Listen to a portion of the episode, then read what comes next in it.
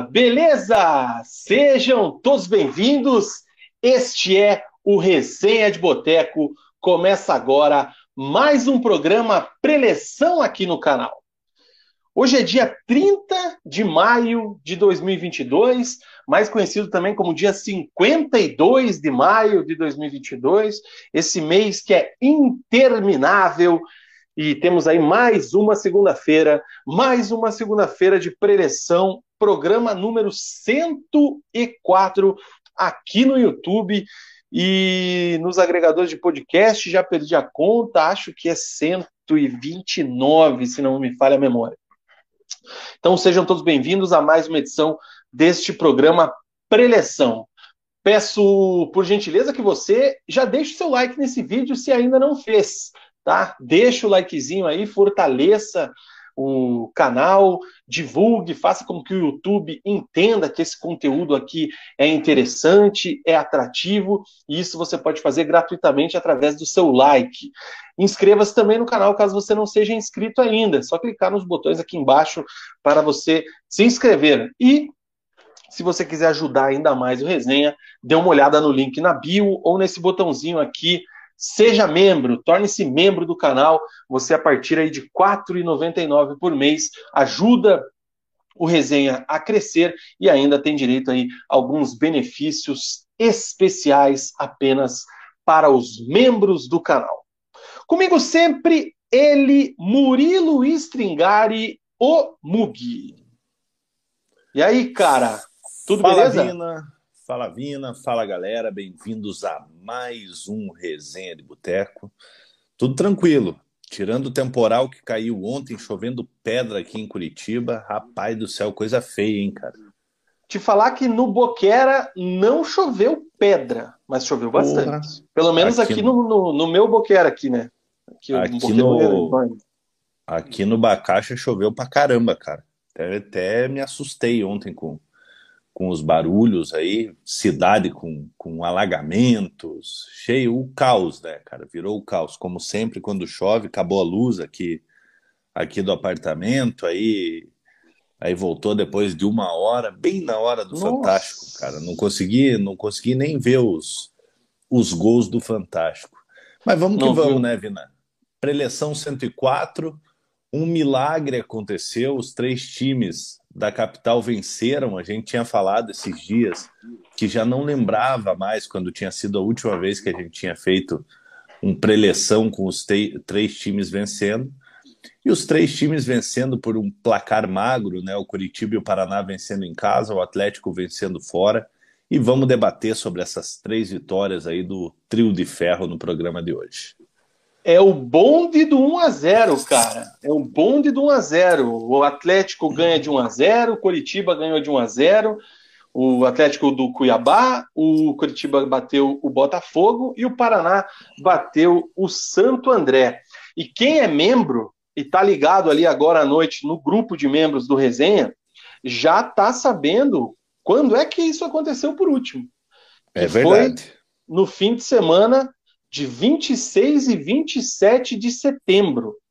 Então, há oito meses atrás, desde então, os três clubes não ganhavam no mesmo fim de semana. Claro que de lá para cá o Paraná jogou muito menos, né, do que os times, é, que o Coritiba e o Atlético, mas é, a gente teve aí o Paraná se despedindo na Série C com 4 a 0 em cima do Oeste, o Coritiba batendo o Guarani por 1 a 0 e no outro, no dia seguinte, o Atlético batendo o Grêmio por 4 a 2. Então, essa foi a última vez que tivemos uma preleção com os três times ganhando na rodada.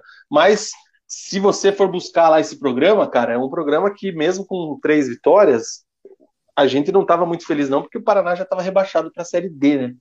Então, não é foi, isso. assim, um ambiente interessante no programa.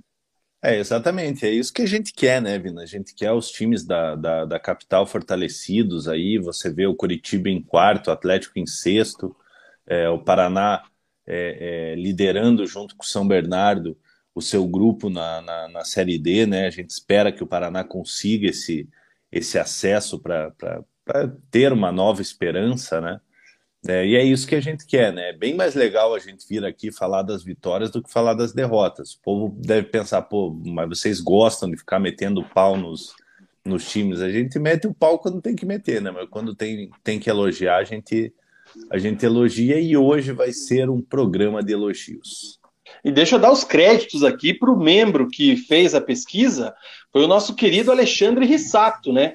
Que é um membro do canal que mora lá na Nova Zelândia, né? Ele que trabalha com construção submarina, né? Isso, cuida é dos isso mergulhadores. Mesmo, né? Isso. Cuida dos mergulhadores, dos caras lá. Então, cara, para você ver que o grupo do Resenha é sensacional. O Alexandre, que é membro nosso lá da Nova Zelândia, mandou aí esses dados aí dos últimos jogos que, que os três ganharam no mesmo fim de semana. Faz tempo que os três não, está, não estão na mesma série do Campeonato Brasileiro, né? Mas isso é outra história.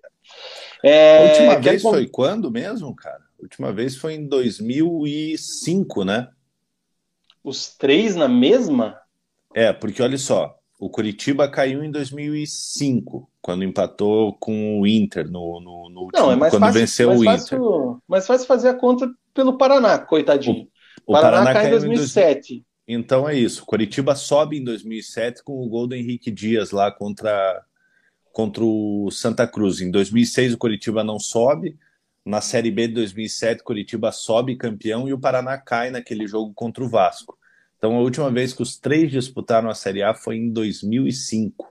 2005? Em 2005, há 17 anos atrás, hein? Faz tempo, cara. Minhas armas, vai demorar, vai bater 20 anos, né? Porque vai. não para nada. Não volta para a série antes dos 20 anos aí, antes de, antes de 2025, não. É... Na verdade, se tiver um absurdo, volta, né? Se acontecer um, Deixa eu ver, sobe agora, 23 joga a Série C, 24 joga a Série B e 25 joga a Série A. Olha aí, ó. Aí, ó, quando, quando bater 20 anos. Olha aí, ó, não pode. A meta da diretoria deve ser essa: não deixar completar 20 anos dos três times longe da Série A. Olha aí, ó. Cenário. Aí quando. Aí já pensou, top. chega a, aquele, aquele tweet épico do, do Guilherme Moreira, vulgo Cezinha Curitiba praticamente livre do rebaixamento em 2017, o Paraná já com acesso garantido para a Série A de 2018, Atlético tranquilo no Campeonato Brasileiro. Guilherme Moreira tweetou: graças a Deus, ano que vem não vou ter que cobrir a Série B. Curitiba conseguiu aprontar no final de 2017, ali o improvável aconteceu, o Curitiba acabou rebaixado. Caiu. E Guilherme Moreira, em 2018, estava trabalhando às terças e sextas à noite, na gelada Curitiba, co cobrindo os jogos do Curitiba na Série B. Cara, imagine, assim, ó, eu gosto de fazer essas projeções malucas, né? E lógico, isso aqui não é nenhuma zica tal. Mas você já imaginou o Paraná consegue fazer essa subida maluca e a gente tá ali em 2024, preleção, sei lá, 500 e alguma coisa, né? Porque até lá vai ter 300 segunda-feira. Aí o Atlético cai para a Série B de 2025 e os três não estão na Série A. Ah, não, mas daí é muito azar. Porque daí é tipo, é o multiverso total, né? O Atlético a gente não imagina que vai brigar por rebaixamento futuramente. Aí acontece o improvável. O Paraná tem a subida meteórica e o Atlético faz uma visitinha para a Série B. Imagina, aí tá é azar aí é- demais. É, aí é muito azar, Deus o livre. Isto posto, meu nobre, convido os resenhetes a deixar o comentário no chat aqui ao lado e participe com a gente, deixe sua mensagem. Hoje tem muita coisa legal para a gente comentar, porque todo mundo ganhou. Né, Tobias? Estamos felizes, né, cara? É isso aí. O Samuel Mazotti está com a gente. Fala galera, beleza? Guilherme Sete estão em choque. Teve gol do Vitor Roque. Alexandre Rissato, que eu falei que vai assistir depois, porque lá neste momento são nove da manhã na Nova Zelândia. Ele está trabalhando lá com os mergulhadores. Boa noite para Emanuel Ribeiro, meu parceiro lá de Minas, Manequinho. Boa noite, galera. Segue o líder Dali Cabuloso, líder isolado, Cruzeiro de Jajá. Um salve para o Leozinho Chinta lá na rede ao lado, né? No Face. No Face. Mandou um boa noite, tudo bem com a gente? Tudo bem, Leozinho? Um salve para o Vini FCA, um salve para o Stasi. Já deixei o like só pelo tapa que o senhor deu no cabelo. Barbearia Kilt, hein, rapaziada? Kilt Barbearia. Estive lá no sabadão e, ó, talento, hein, ó. Ficou Ousado na, e alegre, ó. Na régua. Cara, eu faço um risquinho aqui, ó. ó sensacional. Boa noite também para Roberto, já com live aqui da Realeza. Dali Furacão, um abraço para o Roberto. Lucas Pedro, boa noite, rapaziada. Feliz da vida com o Furacão. Agora imagine quando Fernandinho estrear. Já estou me iludindo. Esse time, respeitem o senhor Felipão. Vamos falar disso. A mudança Big... que o Felipe Scolari fez no Atlético, cara. É impressionante. E bem no estilo dele, né? Bem no estilo dele. O João Prax está com a gente falando que o maior do Oeste venceu também o Azurão da Massa. O Azures bateu o Cascavel com um golaço dos caras no, no final do segundo tempo. O Badico está aí, boa noite. Boa noite também é, para Daniel Rey. Boa noite para Gustavo Muroz. Ousados, se o futebol paranaense continuar assim, daqui uns dois anos seremos campeões da Champions League. Olha, não é sim, muito hein? difícil que nesse ritmo a gente chega lá. O que mais que temos aqui? O Leozinho está aqui com a gente também no YouTube. Um abraço ele assistindo a gente nas duas plataformas. O Juan Rocha já quer me colocar aqui em uma sinuca, perguntando se a saída do para o Paraná não é fazer uma parceria com o Atlético. Tem muito jogador bom sem espaço no Atlético. Nada disso, cara. Agora nós estamos omarizados. Omar Feitosa fez o Paraná jogar como se nunca tivesse caído e estamos todos omarizados. E não vejo mais Vinícius de Moraes, vulgo Vina, citar em vão o nome de Luiz Alberto. Coitado. Ai, cara. Ele meteu um patrocínio na camisa, né? O Zanona saiu do treino agora, vai passar no mercado, enquanto isso vamos acompanhar no celular. Faltam boa. seis pontos. Boa noite para Marcelo Gomes, boa noite para o Johnny Slam e boa noite para Gustavo Dias. Cara, você dormiu o dia inteiro, Tobias, e agora você vai fazer bagunça. O Tobias é noturno, ele... cara. Cara, eu tentei deixar, eu tentei acordar ele a tarde inteira, juro. Ele, eu via que ele tava capotado, eu acordava ele assim, tipo, meu, acorda aí, velho, que de noite você vai ter que dormir. Não adianta, cara, o bicho tá loucaço, velho. Bichinho é noturno. Vina, é. eu vi que você falou do, do, do golaço do rapaz do Azures, é, mas eu queria destacar aqui na abertura do programa, teve o Atletiba Sub-17 esse final de semana, é, e o filho do Nem, cara, eu não lembro o nome dele, eu lembro que Lima. o Nem chama. É, o Lima, ele chamava o o filho dele de monge. É, o menino começou na base do Paraná Clube, agora está no, tá no Atlético, camisa 10 do Sub-17 do Atlético. O menino fez um golaço, cara. Logo no início do jogo, ali, com 4 segundos de jogo, 4, 5 segundos ali do meio de campo, é, o jogo acabou. Ó, o Tobias, Tobias está querendo entrosar aí. Ele tá muito louco. E o menino, o menino fez um golaço, cara. Então, parabenizar ele. É, parabenizar o NEM também, o NEM que nos deve uma live, né? É, já ficamos de, de combinar uma live com ele, mas como o NEM, ele, ele se, se não estou enganado, ainda está trabalhando no, no, no, Atlético Paranaense, fica um pouquinho mais complicado. É, então, parabenizar o, o menino aí pelo, pelo golaço que fez. Um golaço realmente, deu uma batida ali. Bateram meio, tocaram para ele do círculo ali mesmo, ele já soltou a pancada, pegou o goleiro do Curitiba desprevenido. Um golaço. O, o Fred, o atacante do Fluminense, comentou na publicação do Atlético, que isso me lembra alguma coisa, ele escreveu, né? Fred também fez um gol assim na copinha pelo América Mineiro. E o Juan tá lembrando aqui também quando o Kleberson fez um desse do meio-campo pelo sub-20 do Atlético também. Então, belo gol aí, um menino para a gente acompanhar, hein? Tem base, né? Tem pai boleiro, tem pai que sabe tudo do futebol. É... E eu acho que é um cara para a gente acompanhar nos próximos, próximos anos tem, aí. E tem pai boleiro, Vina, é, e, e, o pessoal, assim, às vezes se limita é, a conhecer o NEM do Atlético Paranaense, né? É, mas o NEM foi zagueiro de times grandes, jogou no São Paulo, jogou no Atlético Mineiro, é, jogou no Braga de Portugal, que é ali o quarto, o quarto maior time de, de, de Portugal. Então o NEM, ele, além de ter conquistado o título brasileiro pelo, pelo Atlético, aí onde deixou ele marcado, é, mas o NEM teve uma carreira muito legal, inclusive é, foi capitão do Paraná na, na, na, Copa João Avelange antes de ir para o Atlético. É, e queremos o NEM aqui, né? O NEM é um cara que deve ter bastante história aí. É, e quem sabe a gente possa fazer uma live aí com o NEM capitão do Atlético, né? Eterno capitão do Atlético, e quem sabe pai do futuro aí, de um, de um futuro camisa 10 do, do time do Atlético. Esse sábado tem clássico na Vila Olímpica, tem Paraná Atlético pelo Sub-20 e pelo Sub-17. Acho que vou lá dar uma passadinha assistir se tudo que é? certo. Cara, o jogo do Sub-17 acho que é às 8 e o Sub-20 às 15 para as 10, alguma coisa assim. Depois eu passo o serviço pra galera.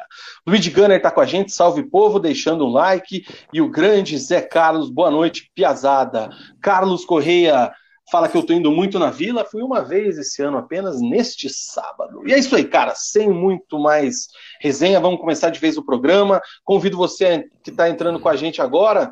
Deixe seu like, inscreva-se no canal se não é inscrito, comente aqui no chat, faça o programa com a gente. Antes disso, registrar aqui o último boa noite da minha comadre Rafaela Betts, que levou o Bielzito Gabi lá na Kilt foi muito bem tratado pelo Rodox e ficou com um cabelinho, ó. Na lindo. régua também. Nossa senhora, coisa Biel tá maravilhosa. Tá grandão, Biel tá grandão, lindo de morrer.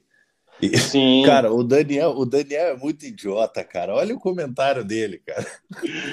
Ai, ai. Pessoal, vocês viram uma foto de Igor Paixão com ai, seu avô com o pôster do Atlético na parede que rolou hoje? Teve isso, né, cara? Eu vi hoje uma, uma imagem do, do Globo Esporte no Instagram, né? Até vou, não, não deu tempo de confirmar se era verdade ou não, Mug, mas era uma foto dele com o avô dele e ele é atleticano? Como que é essa história aí? Não, o Dan, pede pro Daniel explicar, cara. O, o, cara, o Daniel ele vai fazer essa história virar verdade ainda, cara. Porque, meu Deus do céu, ele não desiste disso, cara. e vou te falar, hein, cara, ele não pensa nessas coisas sozinho, não, hein? Ai, ai, boa noite para o Cachorro Louco, que está aqui também. Um abraço para ele. É isso aí, cara. Vamos começar o programa de hoje, né? Como efetivamente, depois desse bate-papo sempre descontraído, relaxado, com muito latido de cachorro que eu tenho aqui ultimamente, é, com o nosso tabelão da Série A. E a gente sempre começa falando de quem jogou por último, no caso foi o Atlético Paranaense, então a gente vai rodar aqui a nossa, o nosso tabelão e entramos no bloco do Furaca rodada desse Campeonato Brasileiro começou no sábado, com o Goiás empatando em 1 a 1 com o Red Bull Bragantino. O São Paulo empatou com o Ceará em 2 a 2. Fortaleza e Juventude 1 a 1. O Santos, daí já no domingo, perdeu para o Palmeiras 1 a 0, jogo em que Rafael Veiga perdeu seu primeiro pênalti com a camisa palmeirense. A bola bateu na trave. O Coritiba bateu o Botafogo por 1 a 0 no Couto Pereira, será assunto do segundo bloco. No Fla-Flu, o Flamengo bateu de virada o Fluminense por 2 a 1. Corinthians empatou com o América Mineiro em 1 a 1. Cuiabá 0, Atlético Paranaense 1. O Furacão bateu o Dourado, né, que é o apelido do Cuiabá, né? Isso. Lá na Arena Pantanal, no Pantanar, o Atlético Mineiro bateu o Havaí por 2 a 1 e neste momento está rolando o Inter e Atlético Goianiense. Tá 1 a 0 ainda não? 1 a 0 ainda, gol do Wanderson. Gol do Wanderson, é isso aí. Classificação de momento, cara, essa classificação aqui é coisa linda, hein? Claro que com esse resultado do Inter, o Atlético caiu uma posição do que estava antes do começo da rodada, mas temos o Palmeiras em primeiro com 15 pontos, o Atlético Mineiro é o segundo com os mesmos 15. O Corinthians perdeu aquela liderança que a gente já vem falando aqui, que era ilusória, né? É, eu não sabia como é que tinha chegado lá o Corinthians. Então, chegaram os dois donos dessa briga aí, desde que a gente imaginava. O quarto colocado é o Verdão. Coritiba é o quarto colocado com 13 pontos. São Paulo é o quinto com 13. O Inter, com essa vitória parcial de momento, é o sexto colocado com 13, e o Atlético, um furaca, é o sétimo colocado com 12. Essa vitória também afastou bem o Atlético daquele pelotão de baixo que se encontrava ali na chegada do Felipão. O Flamengo ganhou algumas posições também com essa vitória em cima do Fluminense. E lá embaixo, na ZR, nós temos o Juventude com 7, o Ceará com 6, o Atlético Goianiense com 6 e o Fortaleza com dois pontos. A próxima rodada do Campeonato Brasileiro é no fim de semana, onde o Coritiba vai até o Ceará enfrentar o Ceará e o Atlético recebe no Caldeirão, na Arena da Baixada, o Santos. Os dois jogos são no sábado, no mesmo horário, às 19 horas. Então, domingo de folga para a imprensa que cobre a Série A, porque se eu não me engano, o jogo do Paraná é no domingo, ou não. Pois eu vejo no tabelão é da que Série tem, tem amistoso da seleção no domingo, se não me engano. Tem a Seleção? É, mas tem jogos aqui, ó. Tem jogos domingo. Red Bull Inter, Palmeiras e Galo. Ó, tem uma final antecipada aqui, hein? Dia 2, 2, 2 e 5, não lembro eu quando que é o outro jogo da seleção. Eu sei que tem um jogo quinta agora. Isso, quinta-feira. E é isso aí, cara. Esse é o tabelão da Série A, os nossos times muito bem. Quer falar de algum jogo específico aí antes da gente entrar no bloco do Atlético, Mugi? Vina, eu queria destacar o, o, o, Fortaleza, né, cara? Que a gente, a gente vem um destaque negativo, né? É, que a gente já vem falando que pode ser que fique tarde, cara. Fortaleza que vem se estruturando ano após ano, é, vem fazendo uma boa campanha na Libertadores, conseguiu a classificação de forma heróica agora no, no meio da semana, vencendo o Colo-Colo por 4 a 3 e parece que não consegue engrenar no Campeonato Brasileiro. Jogou em casa contra o Juventude, que teoricamente é um adversário é, direto ali na, na, na, briga contra, contra o rebaixamento, é, e acabou empatando em casa, né, cara? Saiu atrás do placar. É, então, como a gente vem falando, cara, é bom o Fortaleza acordar de uma vez, porque senão depois fica tarde.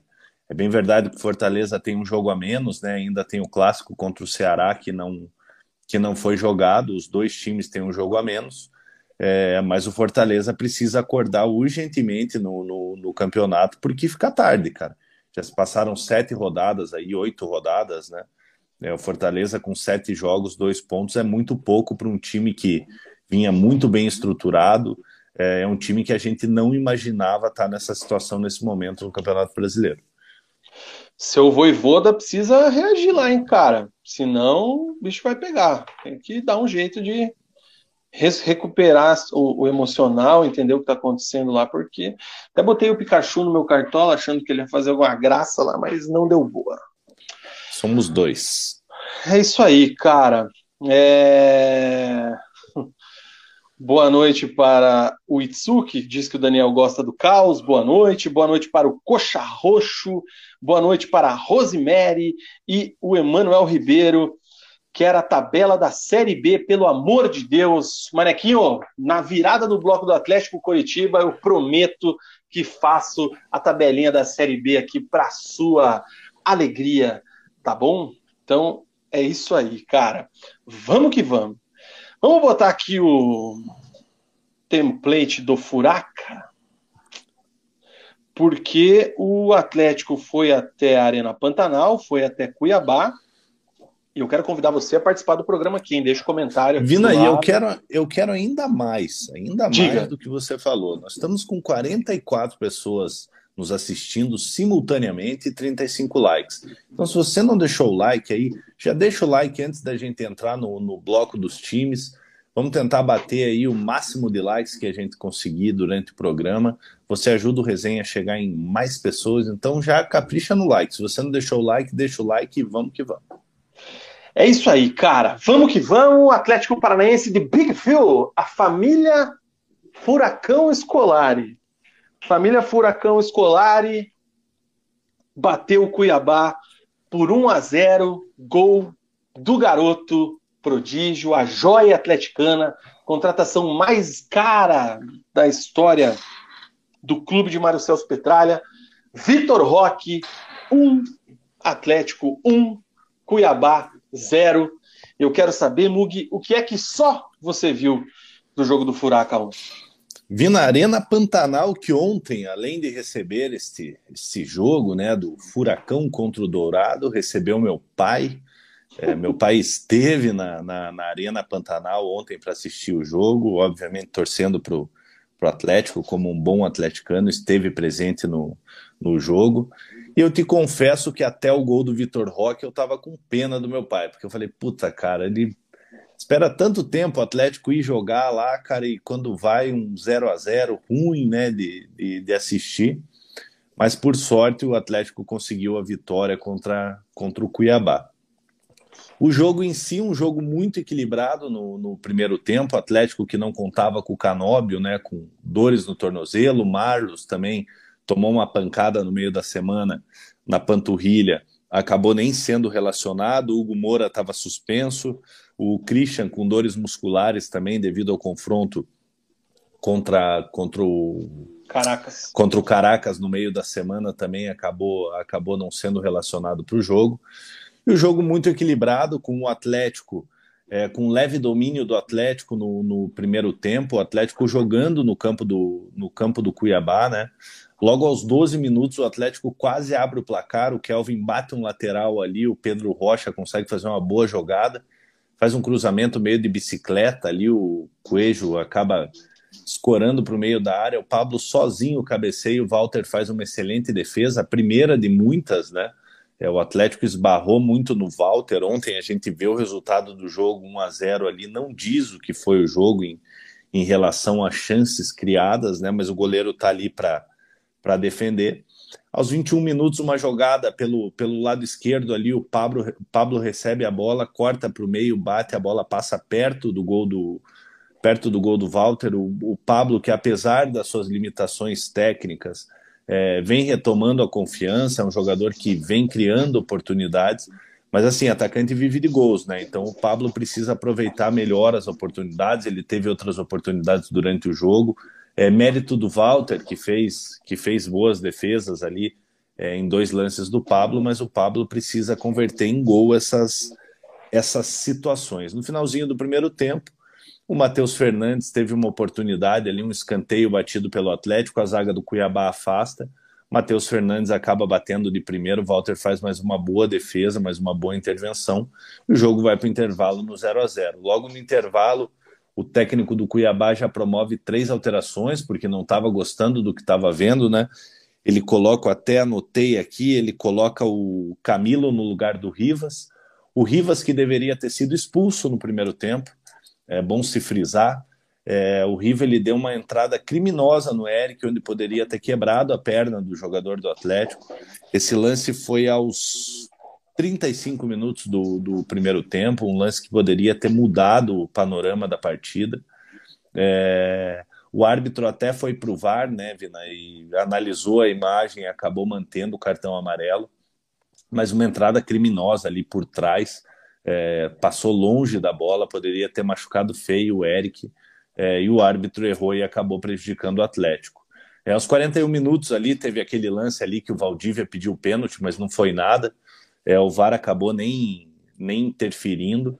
É, e no intervalo, como eu falei, o, o, técnico do Cuiabá promove três alterações. Ele tira o Rivas é, que já tinha tomado cartão amarelo, o volante, coloca o Camilo, um jogador de meio de campo, coloca o Rodriguinho no lugar do Felipe Marques, Rodriguinho é, que teve uma passagem pelo Atlético, aquele, Rodriguinho do Corinthians, é, para dar mais, mais qualidade no setor de meio de campo do Atlético, e coloca o André Luiz no, no lugar do Alisson.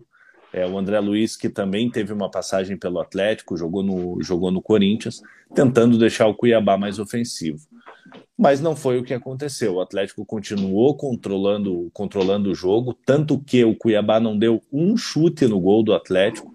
O Bento não fez nenhuma defesa durante, durante a partida. No início do segundo tempo, lógico que, que os jogadores entraram ali com, com vontade de mostrar algo. O Rodriguinho é, finaliza, uma, finaliza uma bola por cima do gol do, do, do Bento. Aos 15 minutos, o Pedro Rocha é, é, abre uma bola para o Terans, o Atlético explorando muito essa transição, né? É uma coisa que vem dando resultado nesse time do Felipão. O Pedro Rocha abre uma bola para o Terans, o Terans rola para trás, o Pablo domina, bate no cantinho do Walter. O Walter mais uma vez fazendo, fazendo um milagre. Aos 18 minutos, as alterações que mudam o jogo, né, Vina? O Filipão ele coloca o menino, coloca o Vitor Roque no lugar do Coelho, o Coelho que não foi bem na partida ontem, foi um dos mais abaixo do, do, do time do Atlético. É, num, num, sono tremendo, né? A única jogada que, que ele foi bem mesmo foi naquela jogada no primeiro tempo, ali no início, que ele escora para o Pablo cabecear para a defesa do Walter. Ele coloca o Citadini no lugar do Terans. O Terans já estava, parecia que estava cansado já. Né? O Terans parece que tem um, um probleminha aí para aguentar o, o, jogo inteiro, coloca o Citadini e o time do Atlético muda, né? O time do Atlético continua com, controlando, controlando as ações, jogando no campo do, do, do Cuiabá. Aos 26 minutos, uma linda jogada do Vitor Roque ali pela, pelo lado esquerdo, ele chapela o lateral do o lateral do, do Cuiabá. Cuiabá. O, a bola é rolada para o Citadini, o Citadini bate, o Walter faz mais uma boa defesa. O Walter, que foi, sem dúvida nenhuma, o melhor jogador do, do, do Cuiabá em campo. E aí o lance do gol, né, Vina? Aos 39 minutos, uma jogada pelo lado esquerdo ali. A jogada bem, a gente pode dizer que começa com o Pablo no meio de campo, né? Ele dá para o Matheus Fernandes, o Matheus Fernandes toca para o Abner, o Abner dá para o Pedro Rocha, o Abner faz a passagem, cruza e o menino com 17 anos no meio de três defensores do, do, do Cuiabá ali, entre eles o Empereu, jogador que, que jogou Série A de campeonato italiano, o Wendel, lateral esquerdo com passagem por Corinthians, por Internacional. É, o menino consegue girar no meio de três defensores do Cuiabá e faz um golaço, né? Mete um petardo no gol ali, conseguindo finalmente vencer o, vencer o Walter, abrindo o placar e definindo o resultado da partida. Uma vitória muito importante para o Atlético, para dar confiança. O Atlético, com quatro vitórias consecutivas, vinha de quatro derrotas fora de casa, né? É, então o Atlético consegue consegue essa vitória e conseguiu tirar o pijama, né? É, e mais importante do que do que isso é a confiança que dá para o menino, né? É, o Vitor Roque ainda não foi titular no time do Atlético, faz seu primeiro gol com a camisa do, com a camisa do Atlético, e é importante para dar confiança, para dar rodagem para o menino, ele que agora vai poder participar da, da Libertadores, da Copa do Brasil, ele não vai poder participar, mas vai ser inscrito agora para as fases sequentes da, da, da Copa Libertadores. É, e o menino vai ganhando confiança. 17 anos ali, mostra muita personalidade é, não é qualquer jogador ali com, com 17 anos que faz o que o menino fez com a tranquilidade que ele teve para girar no meio dos defensores do Cuiabá e marcar o gol. Cara, você tocou em vários pontos importantes, mas um que eu quero só tirar uma dúvida aqui, que até eu fiquei na dúvida, eu não quis interromper. Quando que o Rodriguinho jogou no Atlético, cara? Tem até uma galera Nossa. perguntando aqui. Deixa eu, eu dar uma olhada. Aqui. Eu até dei uma pesquisada aqui, eu não sei, acho que está confundindo, cara. Deixa eu ver aqui. Eu não lembro, eu não lembro do Rodriguinho ter jogado no, no Atlético. Já te digo. Esse Rodriguinho.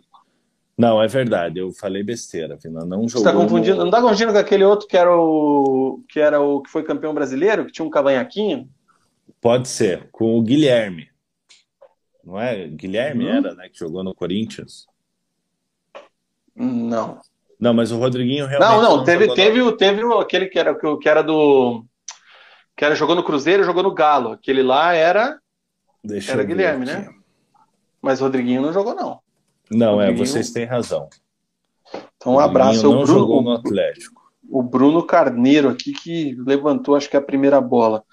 Cara, vamos lá. É, eu, esse fim de semana foi muito legal, cara, porque além de eu, de eu assistir o Paraná no sábado, Coritiba passou na RPC e o Atlético passou no PFC. Então não precisei fazer nenhum malabarismo para tentar assistir o Atlético. Isso foi muito bom. Deu para assistir os três jogos na íntegra. Então, assim, dá para a gente comentar bem aí, é, de minha parte, principalmente, todos os jogos.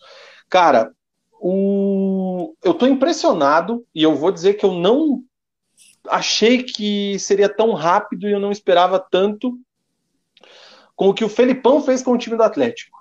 A gente tem essa, essa situação, a gente pegou essa, vou dizer uma mania assim, mas de querer é, aposentar esses treinadores da geração antiga, é, colocar os treinadores mais jovens, um futebol mais moderno, que a gente escuta falar de futebol moderno desde que a gente era criança, né? É, só que e, quando o Felipão chegou, eu lembro que até falei, cara, será? Não é momento? Pô, o Carilli foi mandado embora, aquela coisa toda tal. E é impressionante como fazendo o básico, né, o feijão com arroz, fazendo o simples, o Felipão transformou o Atlético. E aí eu acho que isso vai muito também, cara, do ambiente e do, do, do de todo, toda a estrutura, tudo que envolve o time para um treinador desse gabarito fazer o trabalho. O que o Felipão fez? Ele definiu um esquema que a gente já falava que fazia sentido quando o treinador anterior disse que o elenco tinha sido formado para jogar com três zagueiros e todo mundo achou aquilo um absurdo. É... Então o Felipão já de cara achou um time titular. É, e jogou com esses caras, independente que se os caras estão em uma fase ou não. Eu cito o exemplo do Kelvin, que ele chegou, botou o Kelvin de lateral direito e o Kelvin tá jogando. Se vai mal ou se vai bem, lá depois, mas o Kelvin é o titular da lateral direito. Mesma coisa o Pablo. E ele tá recuperando esses caras. O Kelvin tá jogando bem. O Pablo, eu até vou falar daqui a pouco no detalhe do Pablo, tá muito bem, apesar de não ter feito gol ontem, de ter travado um duelo muito legal com o goleiro Walter, como você bem citou. Mas a transformação do Atlético tem nome e sobrenome, né? Luiz Felipe Scolari. O que ele conseguiu fazer com o Atlético é um negócio que o Alberto não conseguiu durante, sei lá, oito, nove meses que o Alberto ficou aqui no Atlético, né? Se eu não me engano. E o Carilli não estava dando sinais que ia conseguir, porque ele fez totalmente o contrário, né? O Felipão chegou, botou um 4-2-3-1 simples, básico, com os dois pontas abertos, com um cara de referência com mobilidade, dois volantes, dois laterais, enfim. O Carilli jogou cada jogo com um esquema diferente, cada jogo com um jogador de cada característica, e tá dando certo, cara. Por mais que o jogo tenha sido. O primeiro tempo foi chato, assim, aquele jogo foi. bem pragmático, assim, bem moroso de assistir. Mas é aquele jogo que você sabe que o Atlético estava controlando. O Atlético estava cozinhando o jogo, estava tentando. O time do Cuiabá também é um time bem rodado, né? Um time é, que tudo quanto é jogador tá lá no Cuiabá, né, cara? Então, é, o Cuiabá eu acho que esse é o... é o primeiro ponto. O Cuiabá é o brasiliense da Série A.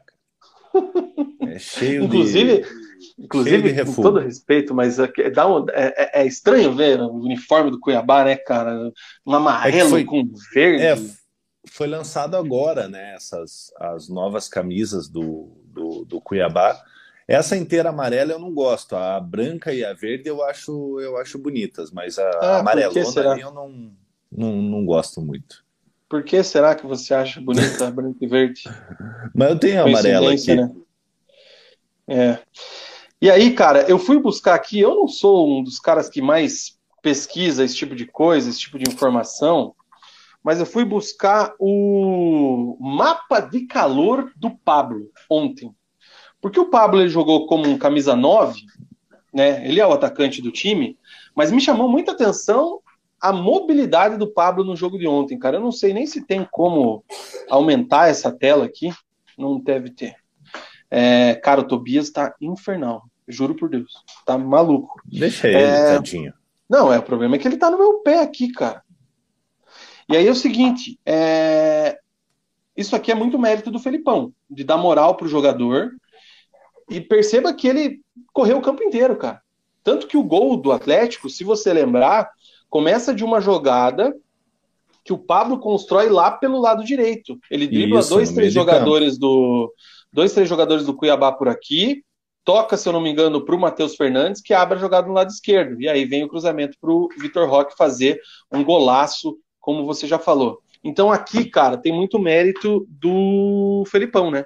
Aquilo que a gente tinha falado. O Felipão ele recuperou, deu moral pro Pablo, acreditou no cara e o Pablo, na minha visão, tá entregando. Não tá fazendo gol, o goleiro Walter foi muito bem ontem, mas eu acho que é, o Pablo jogou demais ontem, cara. É, ele vem retomando a confiança, né, Vina? O atacante ele, ele precisa, né? O jogador ele precisa desse dessa, dessa confiança para poder jogar. Nos jogos passados a gente via um Pablo totalmente sem confiança, é, ele já, já chutava para o gol caindo, né? Como eu já falei, isso aí é muito coisa de jogador que está que tá sem confiança. É, e o Pablo ele vem retomando a confiança. E essa movimentação do Pablo é, passa muito pelo Filipão. O Filipão ele não quer um poste lá na frente, não quer um jogador, apesar do Filipão ter essa característica, os times do Filipão, é, é, os times notórios do Filipão, como a gente já falou aqui, sempre jogaram com camisa 9 fixo lá, como era com o Jardel no Grêmio, é, Oséias no, no, no Palmeiras, é, enfim, outros, em outros times que ele, que ele comandou na, na seleção brasileira ali, com o Ronaldo Fenômeno é, enfiado na frente. É, só que o Filipão ele tá dando essa liberdade para o Pablo, pro Pablo poder voltar poder fazer o pivô. Então o Pablo o Pablo está tendo mais liberdade para jogar. E o jogador retomando a confiança, é, é, óbvio que o desempenho dele vai vai acabar subindo e ele mais uma vez conseguiu ajudar o Atlético nessa partida. Então, Pano, é, passado aí a régua sobre o assunto Pablo, vamos aguardar os próximos capítulos, mas hoje também titular absoluto desse time do Atlético, o time do Luiz Felipe Scolari. Outro ponto importante que você tocou, cara, e é um absurdo é, não falar disso, é o lance do cartão, né? Deixa eu até achar o nome do árbitro aqui, o senhor Wagner Nascimento Magalhães. A entrada que o seu Rivas Rivas deu no Eric era para vermelho direto, sem consulta a VAR, sem nada. Aquilo ali, cara, é um absurdo. Ele não visa a bola em nenhum momento, pega no meio do jogador do Atlético. Se o jogador do Atlético tá com o pé mais firme, que era o pé de apoio, estivesse mais firmado no chão, ele tinha quebrado a tíbia do Eric, ia causar uma lesão e ia deixar o jogador oito, dez meses afastado. E o cara me dá um amarelo sem vergonha. Aí o VAR viu que ele fez besteira, fala assim, amigão, vai lá dar uma olhada porque você tá armando. Aí o cara vê 302 vezes por 302 ângulos diferentes e o cara não muda o critério. É, se eu não me engano, a CBF está divulgando alguns áudios, né? É, tem o, tem o áudio no, VAR ali, mas eu não sei se nesse jogo aí foi, foi divulgado já. É, é, não, mas acho que demora uns dias, depende também quem, quem se pede, tem que fazer lá um. Eu, eu vi alguma coisa nesse sentido, mas acho que era mais na Copa do Brasil. Não tenho certeza, a galera que pode comentar e pode falar. Tem que, tem que entender esse áudio, cara, porque é um absurdo que é aquilo ali. Aquilo ali não tem explicação, justificativa, não tem nada, cara. É é, a gente não gosta de falar assim, pô, o cara é mal intencionado, tá roubando o Atlético. Pô, eu não imagino que. Eu não imagino que ninguém vai ser roubado, mas muito menos o Atlético ser roubado pelo Cuiabá, pro Cuiabá. É, aquilo ali é ruindade, o cara é fraco mesmo. É um árbitro que não tem condição de apitar a Série A. Eu, inclusive, falei no nosso grupo de membros sobre isso ontem. É, o, a arbitragem do, do, do, do, Brasil eu não acredito que seja mal intencionada. É que são fracos mesmo, são mal preparados. É, é, isso aí é um negócio que é, que é histórico no Brasil. É, já tivemos grandes árbitros no, no, no, no cenário nacional aí, é, é Armando Marques, é Arnaldo César Coelho, que também já fizeram já fizeram Porra, besteiras.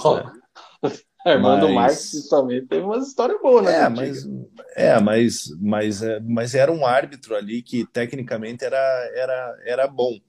É, mas a nossa arbitragem é muito despreparada, cara. Na hora que ele é chamado para o VAR, é, eu falei, ele vai, ele vai expulsar o jogador do, do, do, Cuiabá sem sombra de dúvidas. Ele ficou um minuto vendo o lance ali, vendo e revendo, vendo e revendo. E quanto mais a gente via o lance, mais indignação dava pela entrada do jogador do Cuiabá. Eu olhava o replay e falava: Meu Deus do céu, cara, é um absurdo isso. Tá louco, vai quebrar, vai que quebra a perna do, do jogador do Atlético, rompe um ligamento, deixa o jogador aí seis meses fora, é, acaba perdendo a, perdendo a temporada.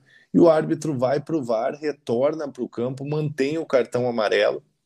No final do primeiro tempo, ali, né, já os 39 minutos, se não, se não me engano, é, o que poderia ter mudado o panorama do jogo. Mas isso fica até em segundo plano devido à gravidade da entrada do, do jogador do Cuiabá. Por sorte, o Eric acabou não, não, não se contundindo gravemente, mas ele poderia sim ter, ter se machucado feio ali num lance completamente de imprudência do, do, do jogador do Cuiabá e num erro da arbitragem, né? Porque você vê uma entrada violenta daquela forma é cartão vermelho direto até para você segurar o jogo. Por quê? Porque o que, que acontece? Se não descamba para violência ali, os caras vêm, pô, ele deu amarelo numa jogada daquela, eu vou chegar um pouquinho mais duro aqui, se ele tiver critério, ele não vai me expulsar.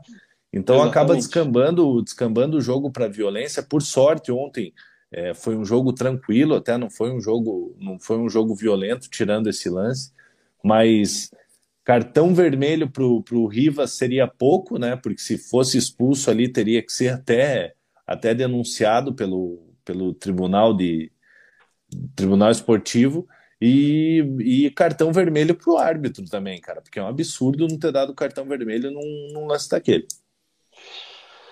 Então, cara, é a arbitragem é, é, é isso aí. É... Outra situação, deixa eu colocar o Tobias no chão agora, ver se ele se acalmou um pouquinho. Outra situação que eu quero destacar, que na verdade, cara, deixa eu dar uma passada nos comentários, senão a gente perde muito time da galera aqui, e aí a gente já continua falando. O Felipe Gamer, dá um abraço para ele, deixou o likezinho aqui. Valeu, Felipinho, tamo junto. A Rosemary, dizendo que achou que ontem o Atlético fosse perder, porque é raríssimo os três ganharem, é verdade.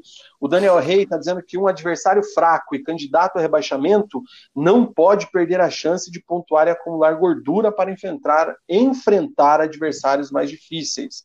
Verdade, cara, tem que, tem que ganhar mesmo. Ontem era jogo que não podia sair com nada diferente dos três pontos.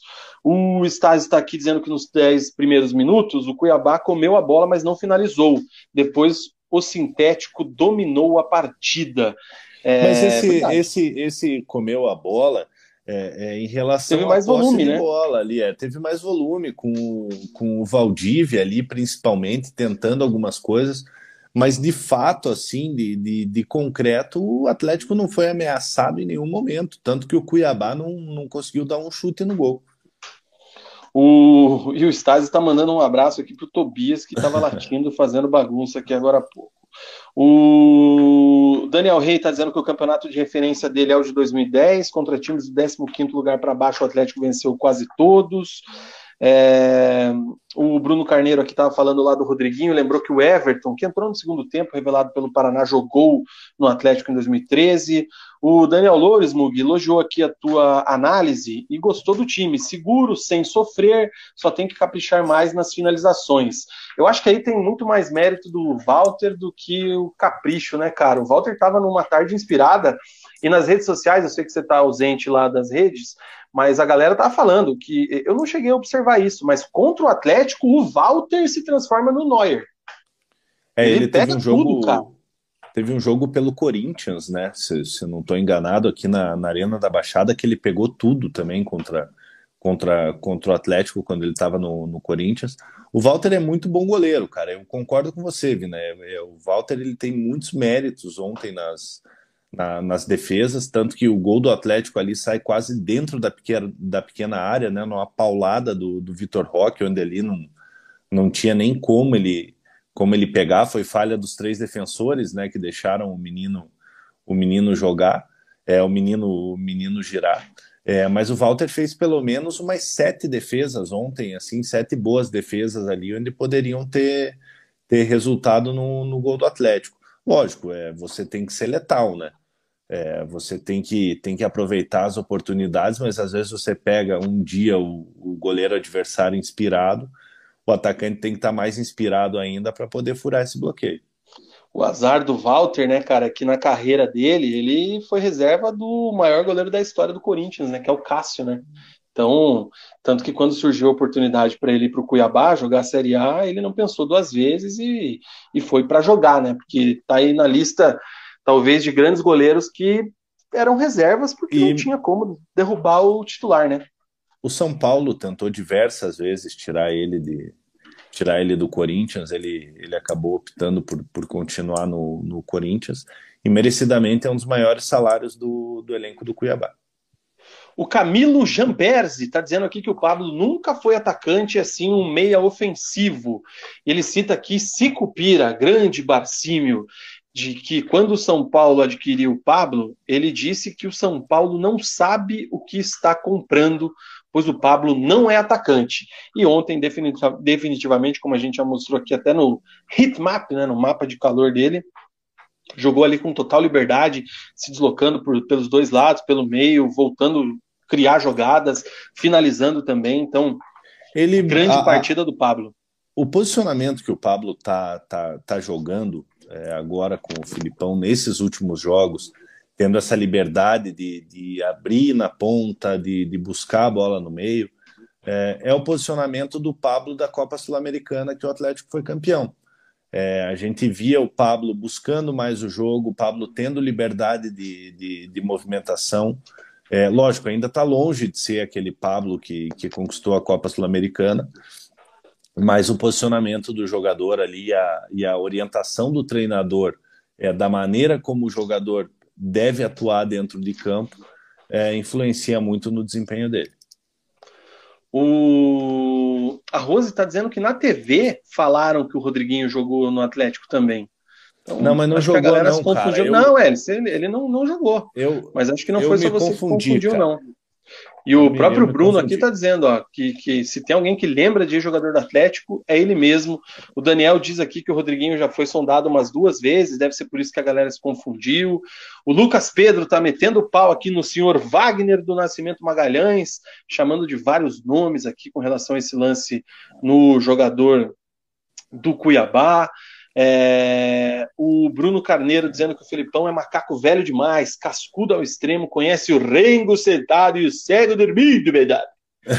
é, Vina, em relação em, em, cima, em cima disso, ainda não falei sobre, sobre o Filipão. É, a gente fala muito né, do, do, treinador ultrapassado, treinador que não, não é atualizado. É, mas o vestiário é um só, cara. O vestiário de, lógico que, que conforme os anos vão passando, existe uma, uma mudança no comportamento do jogador. Hoje é tudo muito informatizado, o jogador está sempre em, em redes sociais, mídias sociais.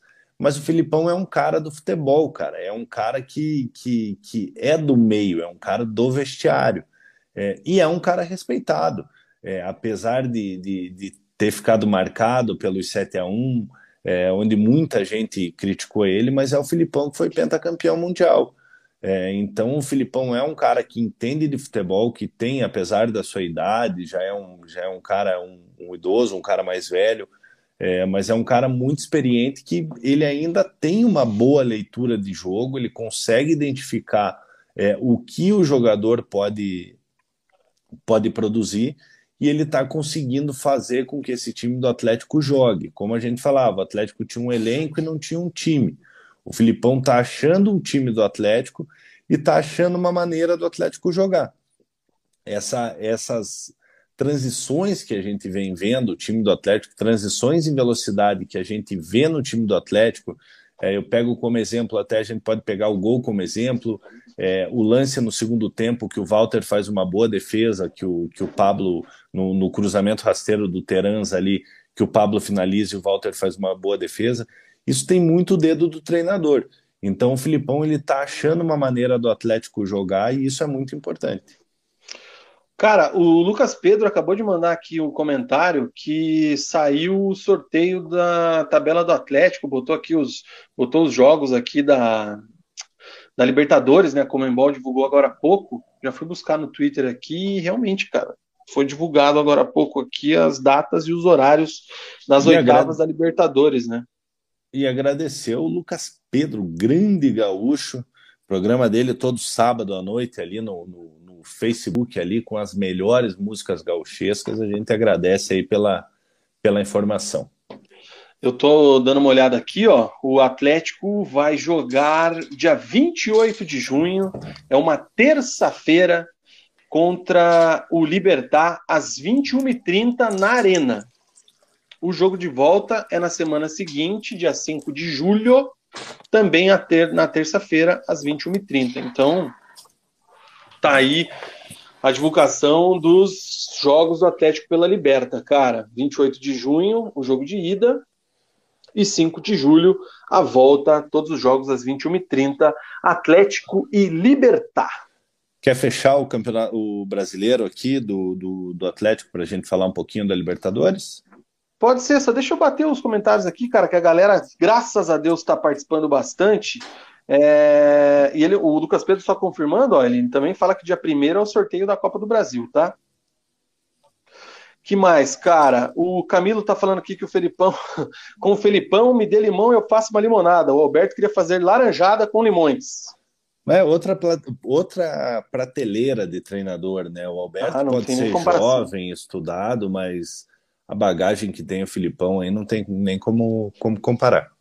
Rua falando aqui da liberdade que o Felipão deu para o Pablo, fez a melhor partida na volta, campo inteiro e tudo mais. O, a Rosa está dizendo que o Tobias é atleticano, é nada. Daniel, Daniel Rey está dizendo que quer fazer uma ressalva que o Felipão só ganhou dos times fracos, exceto o Libertado do Paraguai. O mais fortinho era o Fluminense e ele perdeu. Vamos ver contra times mais fortes. Eu gosto que o Daniel, cara, ele é daquele atleticano que tem que convencer ele ali. Tem que realmente mostrar que, porque vai, não, ele é desconfiado, cara. Mas isso é importante, Vini. Acredito que, que seja o pensamento do Felipão também.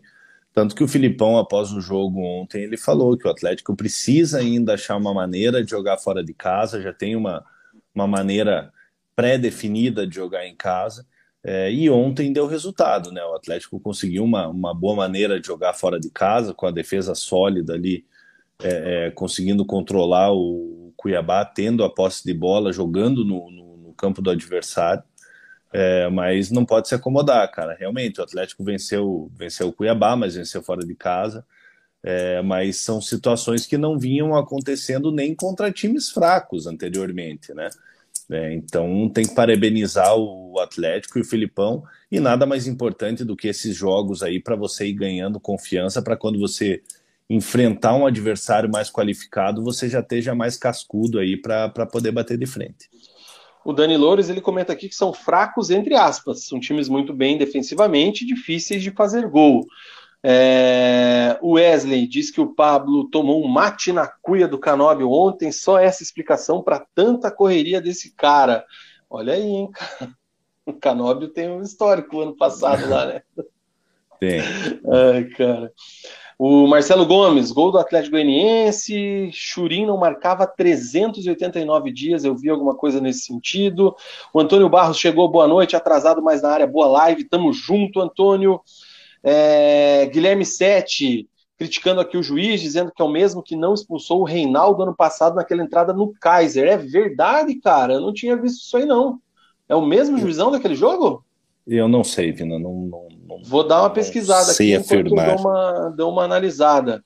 Ah, não, ele está dizendo se foi uma pergunta. Eu vou ter que dar uma olhada aqui, Sete. É... que mais que temos aqui, cara? Ah, caramba, a galera participando bastante aqui, mas estão conversando também entre eles, então não fiquem tristes aí se eu não ler o diálogo de vocês.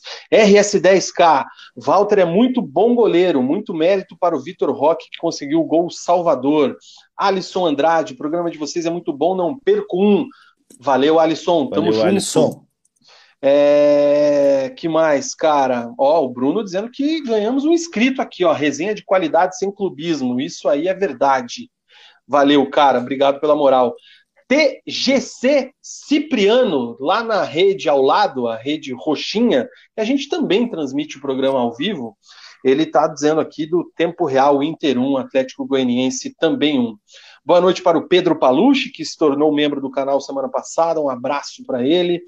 É, o Itsu, dizendo que o Pablo está sendo recuperado é, demais pelo Felipão, o Thiago Heleno voltando e o Fernandinho chegando, o time pro ano promete.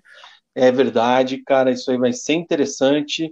É, o Sete dizendo que perto do amontoado que era 20 dias atrás, o time evoluiu muito, mas para título ainda falta. Um G5 e semifinais dá para chegar. A gente vai falar disso porque, na minha visão, semifinal é obrigação e eu vou buscar o chaveamento aqui para a gente trocar uma ideia. O Biberson Paulo Costa, Thiago Heleno voltando, vai ser titular? Acho que foi uma pergunta, Mug, o que, que, você acha? Ah, Vina, eu acho que pela liderança que ele tem no, no, elenco e pela qualidade que ele tem, apesar das oscilações dele no, no, no início desse, desse ano até a contusão, é, mas eu acho que ele tem bola sim para ser titular do, do, time do Atlético. Se eu sou o treinador do Atlético, com o Thiago Heleno em plenas condições é, de jogo, o Thiago Heleno é titular no meu time. Apesar de que que bola tá jogando o Nico, hein? Tá, tá jogando muito, tá, tá jogando muito, mas eu ainda é no, no, na balança ali eu prefiro prefiro o Thiago Heleno. Ah, não, isso com certeza, né, cara? O Thiago Heleno deve voltar, a não ser que volte muito mal, né? A não ser que às vezes é, a transição não seja bem feita, enfim. Diga. Vamos tentar um negocinho aqui, ó. 72 assistindo agora, 65 likes. Então você que ainda não deixou o like, deixa o like ali, é de graça, você ajuda o resenha a chegar em mais mais pessoas. Se inscreva no canal se você ainda não é inscrito. Então, por favor, gente, deixa o like aí que vocês ajudam muito a gente. Deixa o likezinho, galera. O Atlético Furacão Paranaense dizendo que o futebol melhorando para cima, Furacão. Futebol paranaense melhorando. O RS10 aqui, ele acho que está respondendo o que o Daniel Cruz disse com relação ao time do Felipão só ter ganho de times fracos. Mas o Alberto nem de times fracos ganhava. Estamos melhorando. Isso é verdade. Tem que reconhecer é outro. Alberto, é outro a, a, realidade, com todo respeito ao Alberto, mas, mas desde que o Alberto chegou, é, a gente falava aqui que, que pelo que o, o Petralha almejava pro, pro Atlético, a vinda do Alberto lá atrás, a gente falava, é, é estranha. Apesar do Petralha gostar de treinadores jovens, que de revelar treinadores, né, como aconteceu com o Thiago Nunes, é, Antônio Oliveira, é, tem aquele outro que está de auxiliar no, no, do, do Marquinhos Santos, se não estou enganado, que foi treinador Barros. do Atlético, o Barros. Barros. É, é, mas era um retrocesso você trazer o Valentim, que já tinha uma rodagem né, é, no, no, futebol brasileiro, foi treinador do Botafogo, foi treinador do Cuiabá, é, mas sem destaque algum, e o Petralha acabou arriscando trazendo trazendo Valentim. É, mas o maior erro foi ter mantido o Valentim. Né? O Atlético foi campeão da Copa Sul-Americana no ano passado, é, o, Atlético resolveu manter o Valentim, perdeu tempo demais com ele, é, acabou trazendo o Carilli. É, hoje a gente vê é, o Filipão dando jeito nesse time do Atlético. É, fica até muito fácil de, de, de falar, ah, não, o Carilli tinha que ter, ter sido mandado embora, mas a gente tem que lembrar que foi um absurdo a demissão do, do, do Carilli. A gente acha que não deveria nem ter vindo se fosse para vir na, naquela situação mas o Atlético conseguiu corrigir a rota, né? É, e até o momento o Filipão está conseguindo dar jeito nesse, nesse time do Atlético. É isso aí, cara. Não, uma passada aqui, mas um abraço. Ó, lê, alguém lê comentários de quem eu não li aqui, ó. O Yoshi, por exemplo, já passou a pauta do Coxa? Não passou, não, cara. A gente vai falar não, é a pauta do Coxa depois. Próximo bloco. Ele está dando moral aqui pro que o Coxa está fazendo. É, que mais, cara? Uh, a Rose está falando do Nico, que é identificado com a torcida. É, o Daniel Rey está dizendo que tinha aquela opinião de que quem ser campeão não escolhe adversário. Mudou de opinião com a campanha do Grêmio na Libertadores de 2017. É, que mais, cara? É isso aí, cara. Ó, em cima desse, de, desse comentário do, do Daniel Rey, eu concordo muito com ele, cara. Ainda mais competições que valem dinheiro, cara. É, é, dinheiro através das fases que você vai, vai passando. Cara, não tem essa, não tem por que você pegar um Atlético, não, não tem por que você torcer ali, por exemplo, o torcedor do Atlético, ah, não, não, não quero escolher adversário. Aí cai um Palmeiras na, na, nas oitavas aí pro, pro Atlético enfrentar. É mais complicado, cara. Então, quanto mais fácil o teu caminho para você chegar mais longe, melhor, lógico. Se você pegar um Palmeiras, eliminar um Palmeiras, vai te dar moral na, na na, na competição, mas competições que valem dinheiro, como é a Libertadores, que valem muito dinheiro, quanto mais fácil o teu caminho para você chegar lá na frente, melhor. O Manequinho tá dizendo aqui que a torcida do Cabuloso, do Cruzeiro, odeia o Thiago Heleno porque ele entregou na final da Libertadores de 2009. Bela lembrança, hein, cara? Contra o Estudiantes, que pode, do... que pode ser adversário do Atlético na próxima fase de La Brujita Verón, né? Exatamente. Fábio Costa, a vinda do Carilli foi para dar tempo para o Felipão estudar o time sem a cobrança dos resultados. É verdade, eu lembro que o papo do Felipão já tinha rolado. E o Cleiton Silva me deu a deixa aqui para compartilhar e a gente mudar de pauta. Você matou o Brasileirão? Quer falar mais alguma coisa do jogo contra o Cuiabá? Vina, só para só fechar aqui, não falar do, do jogo do Cuiabá, o Filipão pela primeira vez vai ter a semana cheia, né? É, como os jogos são lá para frente ali, como, como o Lucas Pedro já, já nos informou aí, é só no final de junho o primeiro jogo da Libertadores. O Atlético tem a semana cheia é, de trabalho, o Filipão vai, vai poder, poder conhecer de fato o elenco do Atlético, trabalhar bem durante essa semana. O Atlético pega o Santos na Arena da Baixada no sábado, depois pega Juventude e Fortaleza fora. Então, uma semana importante para o Atlético aí, para o Filipão trabalhar bem o elenco, recuperar esses jogadores que estavam com, com dores, o Marlos, Canóbio, o Christian. É, então, uma semana muito importante aí para o Filipão, pro Filipão trabalhar. É isso aí, cara. E agora eu vou jogar aqui na tela o chaveamento e o sorteio da Libertadores. Porque, cara, vamos combinar. É bem isso aí que o. Cadê, rapaz? A janela aqui. Eu perdi a janela, deixa eu achar. Calma lá, gente. Achei. Agora sim. Um, dois, três e. Pera aí, Mugi. Pera aí, cara. Olha isso aqui, irmão. Se isso aqui, como o Cleiton tá dizendo, isso aqui é o pacto na essência. Vou tirar o comentário dele rapidinho. Isso aqui é o pacto na essência, irmão. Na moral, velho. Vina, eu acho que depende muito, cara. Eu acho que o Atlético, o Atlético ele deu sorte, sim, na, na, na no sorteio. O Libertar já é um adversário é, conhecido do time do Atlético. O Atlético, o Atlético sabe o que fazer para vencer o Libertar. Foi derrotado lá no Paraguai. O Libertar vem numa, numa excelente campanha no, no, no Campeonato Paranaense, no Campeonato Paraguaio. É, mas o Atlético tem totais condições de, de passar pelo Libertar. No próximo confronto, pegaria Fortaleza ou Estudiantes, né?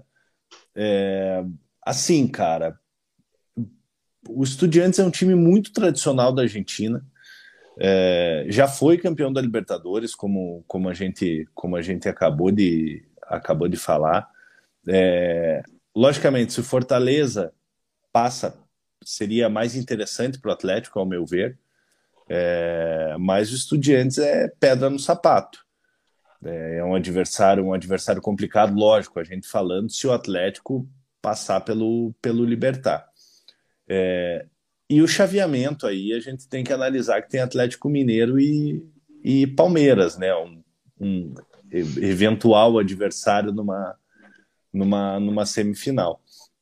É, logicamente que que o Atlético tem condições de, de, de chegar aí numa umas quartas, numa, numa semifinal, mas tem que ir jogo a jogo, não adianta é, o torcedor é, é, pensar, lógico, a gente, a gente entende a euforia do, do, do, do torcedor, mas ninguém ganha de véspera, então acho que o, o, elenco do Atlético, junto com o Filipão, que é experiente pra caramba, é, vão estar vão tá bem focado aí para esses confrontos. Cara, eu, eu vou ser bem honesto. Para mim, a semifinal é obrigação para o Atlético. Na boa. Eu, eu Por mais que. que... Hum. Eu acho que é uma pressão, é, é uma pressão desnecessária nesse momento de colocar. Não, e, eu, é e eu vejo e eu vejo e eu vejo que grande parte da torcida do Atlético tá, tá com esse pensamento mesmo. É, é, é eu acredito que seja possível, sim. É, eu acho que é possível, o Atlético tem capacidade ainda mais pela evolução que vem, que, que vem demonstrando, mas como eu falei, ninguém ganha de véspera, tem que ser passo a passo. Primeiro elimina o, o Libertar, depois espera a Fortaleza, o Estudiantes, é, é, e daí sim pensar, pensar mais para frente. Aí é aquela coisa, Nina, chegou na semifinal contra Atlético Mineiro e contra Palmeiras, aí vai por tudo ou nada, cara. Não, não importa quem seja, é Palmeiras, é, pode ser Atlético Mineiro, Cerro Portenho, Emelec, quem, quem vier já chegou na semifinal ali. É, é, eu acho que a torcida já teria o que comemorar, tem que ir para cima aí para tentar, para tentar, quem sabe, chegar numa, numa, numa segunda final de Libertadores. Então, ó, vamos lá, colocar minha opinião aqui novamente. Para mim é obrigação, tem que chegar. Por quê? Cara, na minha visão, foi um vexame o Atlético ter feito a campanha que fez na primeira fase da Libertadores. O Atlético tinha obrigação de ganhar todos os jogos. Com todo respeito ao Libertar, ao futebol paraguaio, a, o que os caras têm, o que o Atlético construiu esse ano, a expectativa era que passasse o carro. O problema é o planejamento do Atlético do começo do ano, que foi totalmente bagunçado. Aí é, aconteceu isso aí. Mas, cara, foi um vexame. O Atlético não podia ter tomado aquela goleada que tomou do The Strongest. E aí por diante. Então, por isso que eu acho que daqui a um tempo, quando tiver realmente é, esses jogos da Libertadores, quando tiver esse mata-mata, vai ser daqui a um mês mais ou menos, o Atlético já vai estar muito mais é, ambientalizado com o time do. com o trabalho do Felipão, da comissão técnica, então tem que passar pelo Libertar. Fortaleza e Estudiantes, se passar o Fortaleza, isso aí, para mim, se aplica também ao Fortaleza. Por melhor que seja o trabalho do Voivoda, por tudo que fez o Fortaleza, por estar tá bem na Libertadores, não tem. Isso aqui é aquela coisa, a camisa tem que pesar. O Atlético tem que passar pelo Fortaleza. Se entra o Estudiantes, o buraco é um pouco mais embaixo. Hoje o Estudiantes é líder do, do grupo B do Campeonato Argentino, inclusive na frente do Boca, tá? É, são ali já 14, 14 jogos, 28 pontos, perdeu apenas dois jogos. É, o Boca está atrás com 27, né? Então é o segundo colocado. O Vélez está no grupo dele, é o sexto. Então, assim, tem times ali tradicionais que estão atrás do Estudiantes Ô, nesse grupo B do Campeonato Argentino. Diga. Se o Estudiantes está assim, imagine os professores, hein, cara? é que eu sou idiota, mano. Mas eu tava dando uma olhada aqui, velho. Porra, o, o, o elenco do, do Estudiantes, pô, tem o Bozelli, irmão. 37 anos. É, o Bozelli Lembra teve Bozelli? uma passagem pelo, pelo Corinthians, né? Uma passagem, uma passagem ruim pelo Corinthians, até pela expectativa que, que, que foi criada. É... Mas assim, como a gente falou, cara, é, o Estudiantes é, é, é o favorito para esse confronto contra, contra Fortaleza, na, na minha opinião. É, e é um confronto complicado, cara. É um confronto difícil. Times argentinos são complicados de, de, de se enfrentar. É por isso que eu não vejo assim como eu vejo como possível, mas não vejo como obrigação do Atlético chegar na semi. Ah, você tá sendo muito bonzinho, cara. O, inclusive, esse fim de semana, o, o Estudiantes tomou 4 a 0 do, do Vélez, tá? Fora de casa. Enfim, achei que é. Achei que é. Achei que o, o sorteio foi bem legal aí pro Atlético, o chaveamento foi bem interessante. Fugiu dos times brasileiros aí que são favoritíssimos, aonde for, que é o Atlético Mineiro, que é o Palmeiras. É, vou colocar o Flamengo pelo que é o Flamengo, mas a gente sabe que o Flamengo é freguês do Atlético. Fugiu de Boca, River, fugiu né? de River, né? Fugiu, é, fugiu do Boca, fugiu do River. É, então, assim, eu acho que se você pudesse oferecer esse sorteio para o atleticano antes, cara, o cara ia se agarrar. Ia se agarrar. Então, não tem, não tem como não ter ficado satisfeito. Mas lógico, né, gente? Que é uma opinião, né? É lógico que dentro do campo é, a coisa é diferente, né? Então, eu imagino, espero que o Atlético passe, mas a gente sabe que é 11 contra 11, enfim. É isto, cara. Deixa tudo, eu dar uma olhada nos comentários aqui. Tudo pode os caras já estão estão me xingando aqui já, pelo jeito. O Daniel está aqui se defendendo ainda daquilo que ele falou com relação ao trabalho do Filipão, dos antecessores, perguntando aqui se a gente enxerga Havaí e Cuiabá como fortes. O que mais que temos aqui, cara? O Lucas Pedro diz que se passar pelo Libertar já dá para sonhar com a glória eterna. O Guilherme Sete está botando em xeque o pacto. Onde estava o pacto em 2019, 2020? Boca e River nas oitavas. Ah, Sete, não seja cara, injusto mas, ó, o pacto, cara. Vina, Vina eu vou, vou te falar uma coisa, cara. É, esses confrontos aí, 2019, 2020, contra Boca e contra River, é, cara, isso deu uma bagagem do caramba para o time do Atlético na, na, é, na no, no, no, continente sul-americano. É, porque não adianta você enfrentar, só enfrentar adversários fracos. É, isso dá visibilidade para o time. O Atlético já é um time recorrente na Libertadores, é, já é um time conhecido, uma, uma, figurinha, figurinha carimbada em Libertadores. Então, eu acho que, que esses enfrentamentos contra Boca e River é, fez o Atlético crescer muito em competições, em competições internacionais. Concordo contigo. O Antônio Barros está dizendo que só o Felipão de técnico brasileiro nas oitavas, o Atlético Furacão, fato interessante, o Felipão nunca caiu nas oitavas da Libertadores. O Daniel Rey está criticando aqui o Marlos, dizendo que é jogador em atividade, não consegue jogar uma partida completa, não jogou nada e se lesiona. Acha que ele tinha que jogar o estadual para ajudar os jovens aspirantes. O Guilherme Sete está contra-atacando, dizendo que é obrigação o Paraná se classificar para a próxima fase. Digo mais, o Paraná tem a obrigação de subir tá? O Badicos acha que até semifinal chega, aí depois a coisa muda. O Atlético teria mais chance contra Galo do que contra Palmeiras. Aí acho que a gente vai olhar Cara, muito lá na frente. Mas Vamos se você, passar, mas por você, se você passar por, pelo melhor time do momento do Paraguai, pelo um dos melhores times ali do, do da Argentina, você chega fortalecido numa semifinal. Com certeza. Você chega fortalecido, vai enfrentar um Atlético Mineiro, vai enfrentar o Palmeiras, lógico que são times aí que, que vêm de, de, de anos bons, são times excelentes, é, é, é, a qualidade é, é superior ao, ao, time do Atlético, é, mas a gente já viu o Atlético eliminar Flamengo, Flamengo de Jorge Jesus no, no, no Maracanã, né? Então tudo pode acontecer. O Guilherme Sete está dizendo que a obrigação é muito forte. Do outro lado tem outro time tentando. É isso aí, cara. Tem mesmo. Mas tem que passar, na minha visão. O Lucas Pedro disse que se passa pelo Libertar, o Fernandinho já pode jogar as oitavas da Libertadores. O Gustavo Dias. Desculpa, as quartas. Ele mesmo corrigiu aqui, ó. Olha aí, ó. É isso aí. O Gustavo Dias, cuidado nunca é pouco, do jeito que o Vina falou, parece o povo do Corinthians quando enfrentou o Guarani.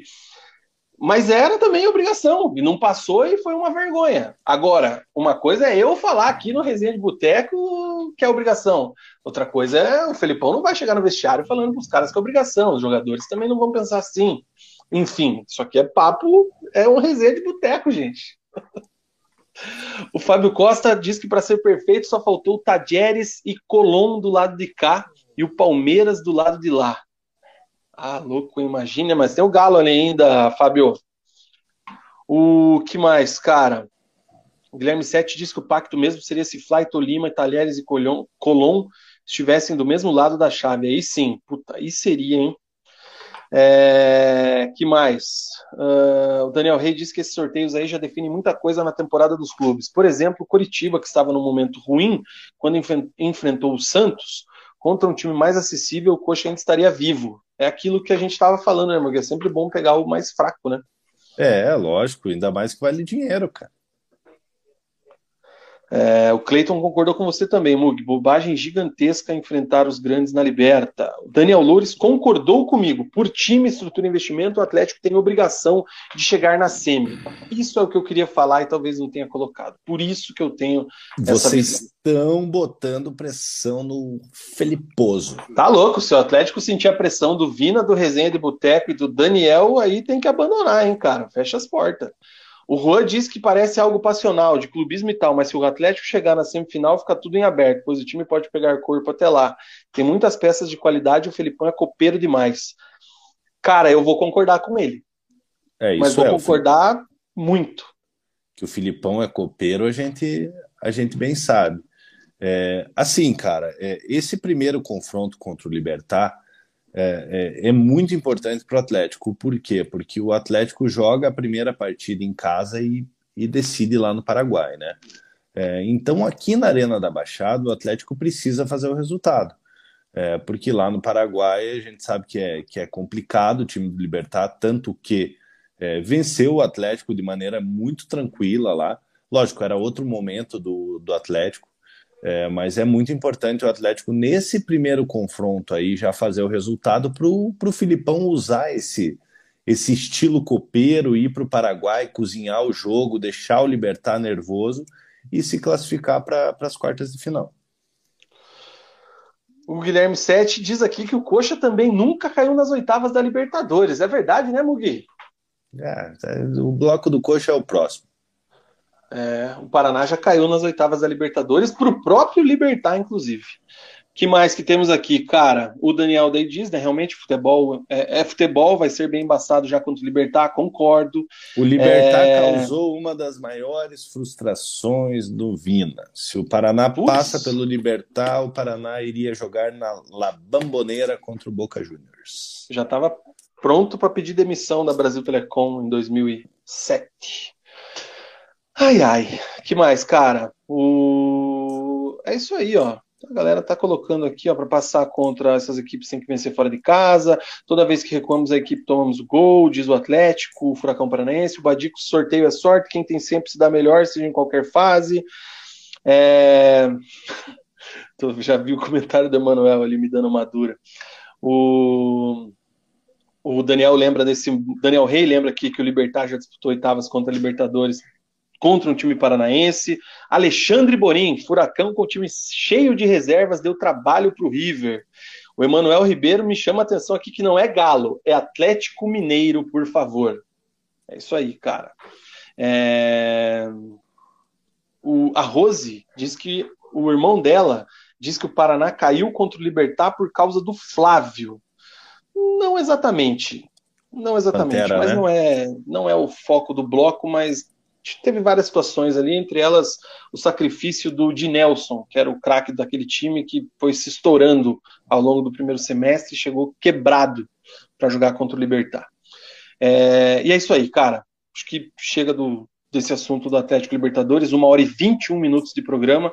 Mais algum assunto do Furacão, Mugi? Não, do Atlético é isso mesmo. Aí tem os sorteios, né? O, como o Lucas Pedro trouxe a informação ali, o sorteio da Copa do Brasil agora no dia primeiro, mais conhecido como quarta-feira, né? Quarta-feira o Atlético, todos os todos os clubes no mesmo pote, né? Então não tem ali nessa nessa fase de Libertadores não tem pote 1, pote 2, né? É, então, o Atlético pode pegar qualquer um dos adversários da, da, da, Copa do Brasil, ali, os que estão, estão na competição ali. É, então, então, aguardar esse sorteio. É, os horários da os jogos da Libertadores já, já definidos, mas esse mês aí de esse mês de, de, de junho aí é praticamente campeonato brasileiro aí pro, pro Filipão ir acertando o time para chegar cascudo na, na, nas oitavas de final da, da Libertadores. Um abraço para o Luiz Eduardo, que chegou agora já curtindo. Faça como ele, você também, que ainda não deu seu like aqui no vídeo. Dá o likezinho aí para gente, por gentileza. O Wesley está perguntando aqui se o Pablo vai fazer valer a lei do ex na final do Mundial. Grande Pablo Madrid. Já pensou, é... cara? Pablo, nas... Pablo dando caneta no Militão e cavadinha no Courtois? Cara, é... Cara, tem uma pergunta ali do, do Daniel Rey que eu Deixa achei. Só... Da final? Falar. É. O Lucas Dan, Dan, Danhaia, é isso? Danhanha? Lucas, desculpa se eu falei o seu nome errado, hein, cara. O Elisiano aqui que o chaveamento deixa bem possível o Atlético chegar nas semis. É isso aí. E acho que essa pergunta aqui que você falou, né? O que, que a gente achou da final da Champions isso, no sábado, né? Isso. Cara, assim, é, é, quem me conhece mais, assim, sabe que eu não, eu sou um cara, assim, eu gosto do futebol europeu, mas não tenho nenhum time na, na, na Europa. É, mas estava torcendo muito para o Real Madrid por conta do Marcelo, cara. O Marcelo fez uma história linda no Real Madrid é, encerrou de maneira de maneira maravilhosa, né, erguendo a taça da, da, da Champions League. É, só que o Liverpool amassou o Real Madrid, principalmente no primeiro tempo, né?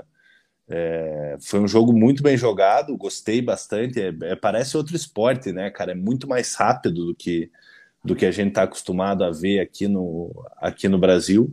É, o Liverpool é, foi melhor na partida em alguns momentos, mas o Real Madrid é o maior time do mundo, né, cara? O Real Madrid foi extremamente efetivo, cara, e muito feliz pelo gol do, do Vinícius Júnior, cara, porque eu era um dos que dos que criticava, era um dos que falava, ixi, esse aí é igual o Negueba, cara, vai ser, vai ser igual o Negueba, não vai vingar e queimei minha língua, cara, e, e, graças a Deus o menino evoluiu pra caramba aí, cara, é um dos principais nomes do futebol mundial hoje, é, e um dos, dos nomes aí que podem trazer o Hexa pro, pro Brasil.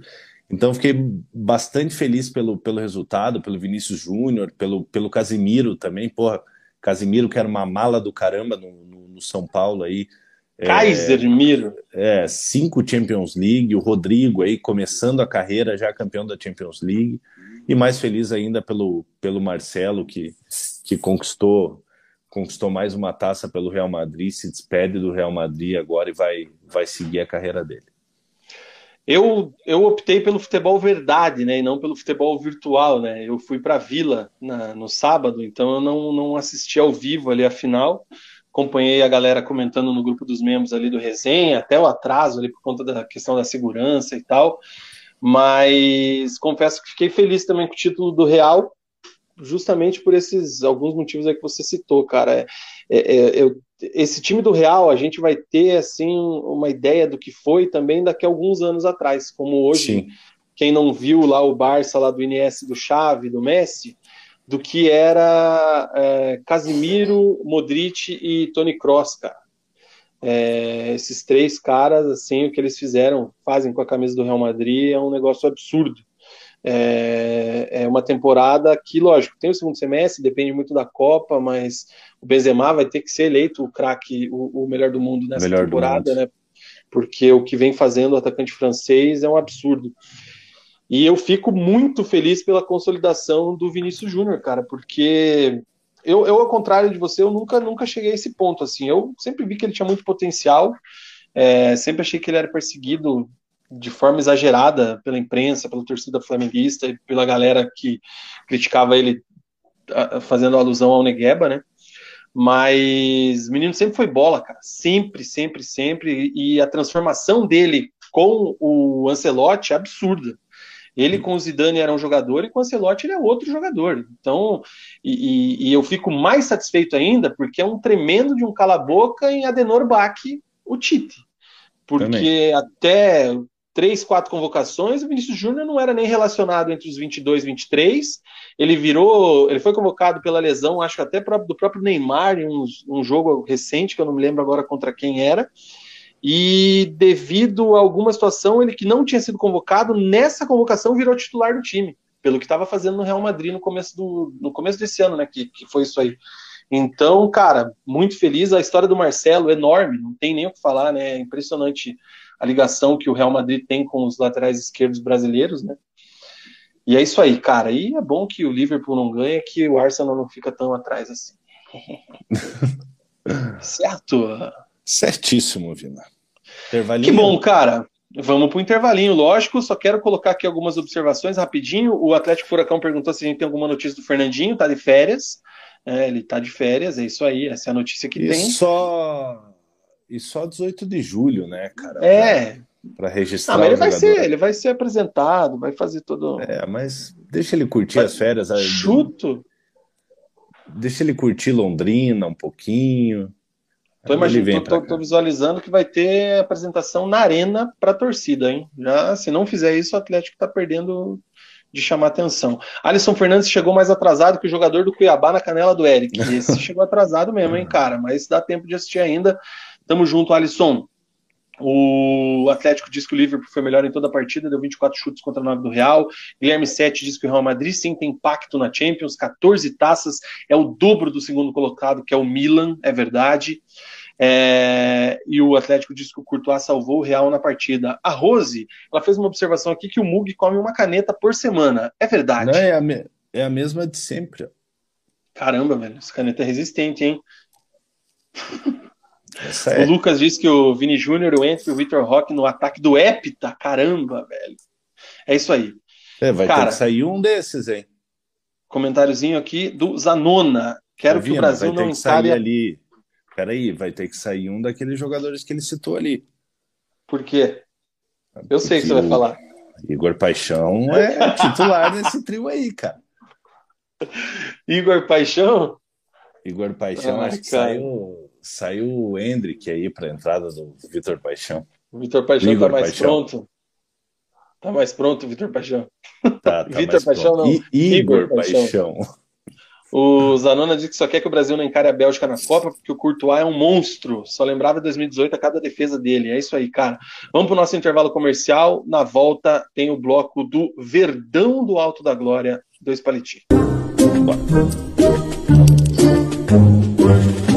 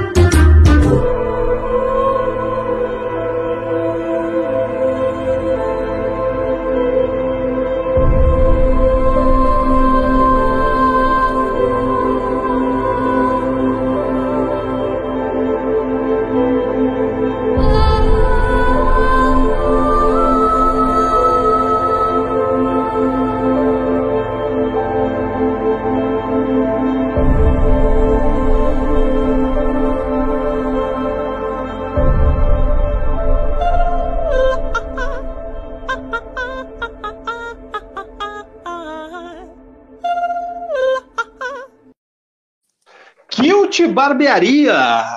Agende o seu horário, marque lá uma horinha para viver você também a experiência Kilt. Barba, cabelo bigode, serviço da melhor qualidade para deixar você assim, ó, muito bem ajeitado, como eu estou nessa segunda-feira. Estive na Kilt no sábado, dando um trato lá com a galera. Marque você também uma hora lá para viver essa experiência. DDD 41 9900 0202 41 9900 0202. Avenida Senador Souza Naves.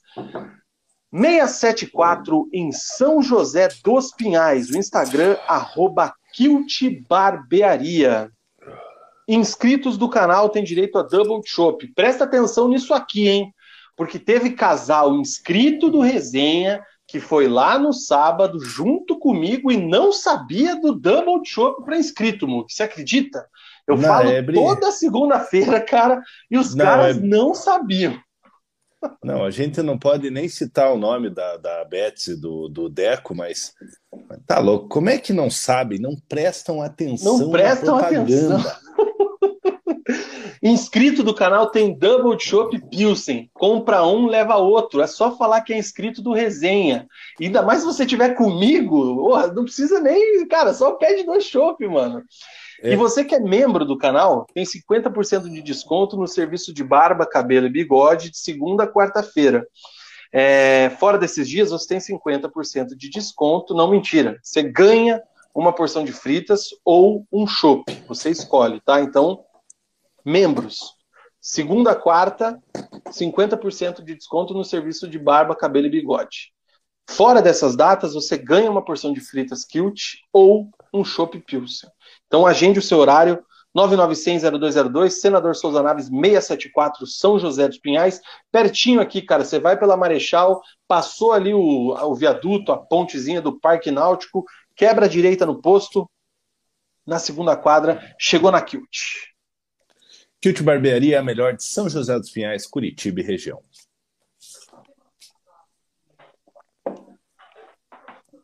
É isso aí, cara. Tava molhando um pouco aqui a palavra.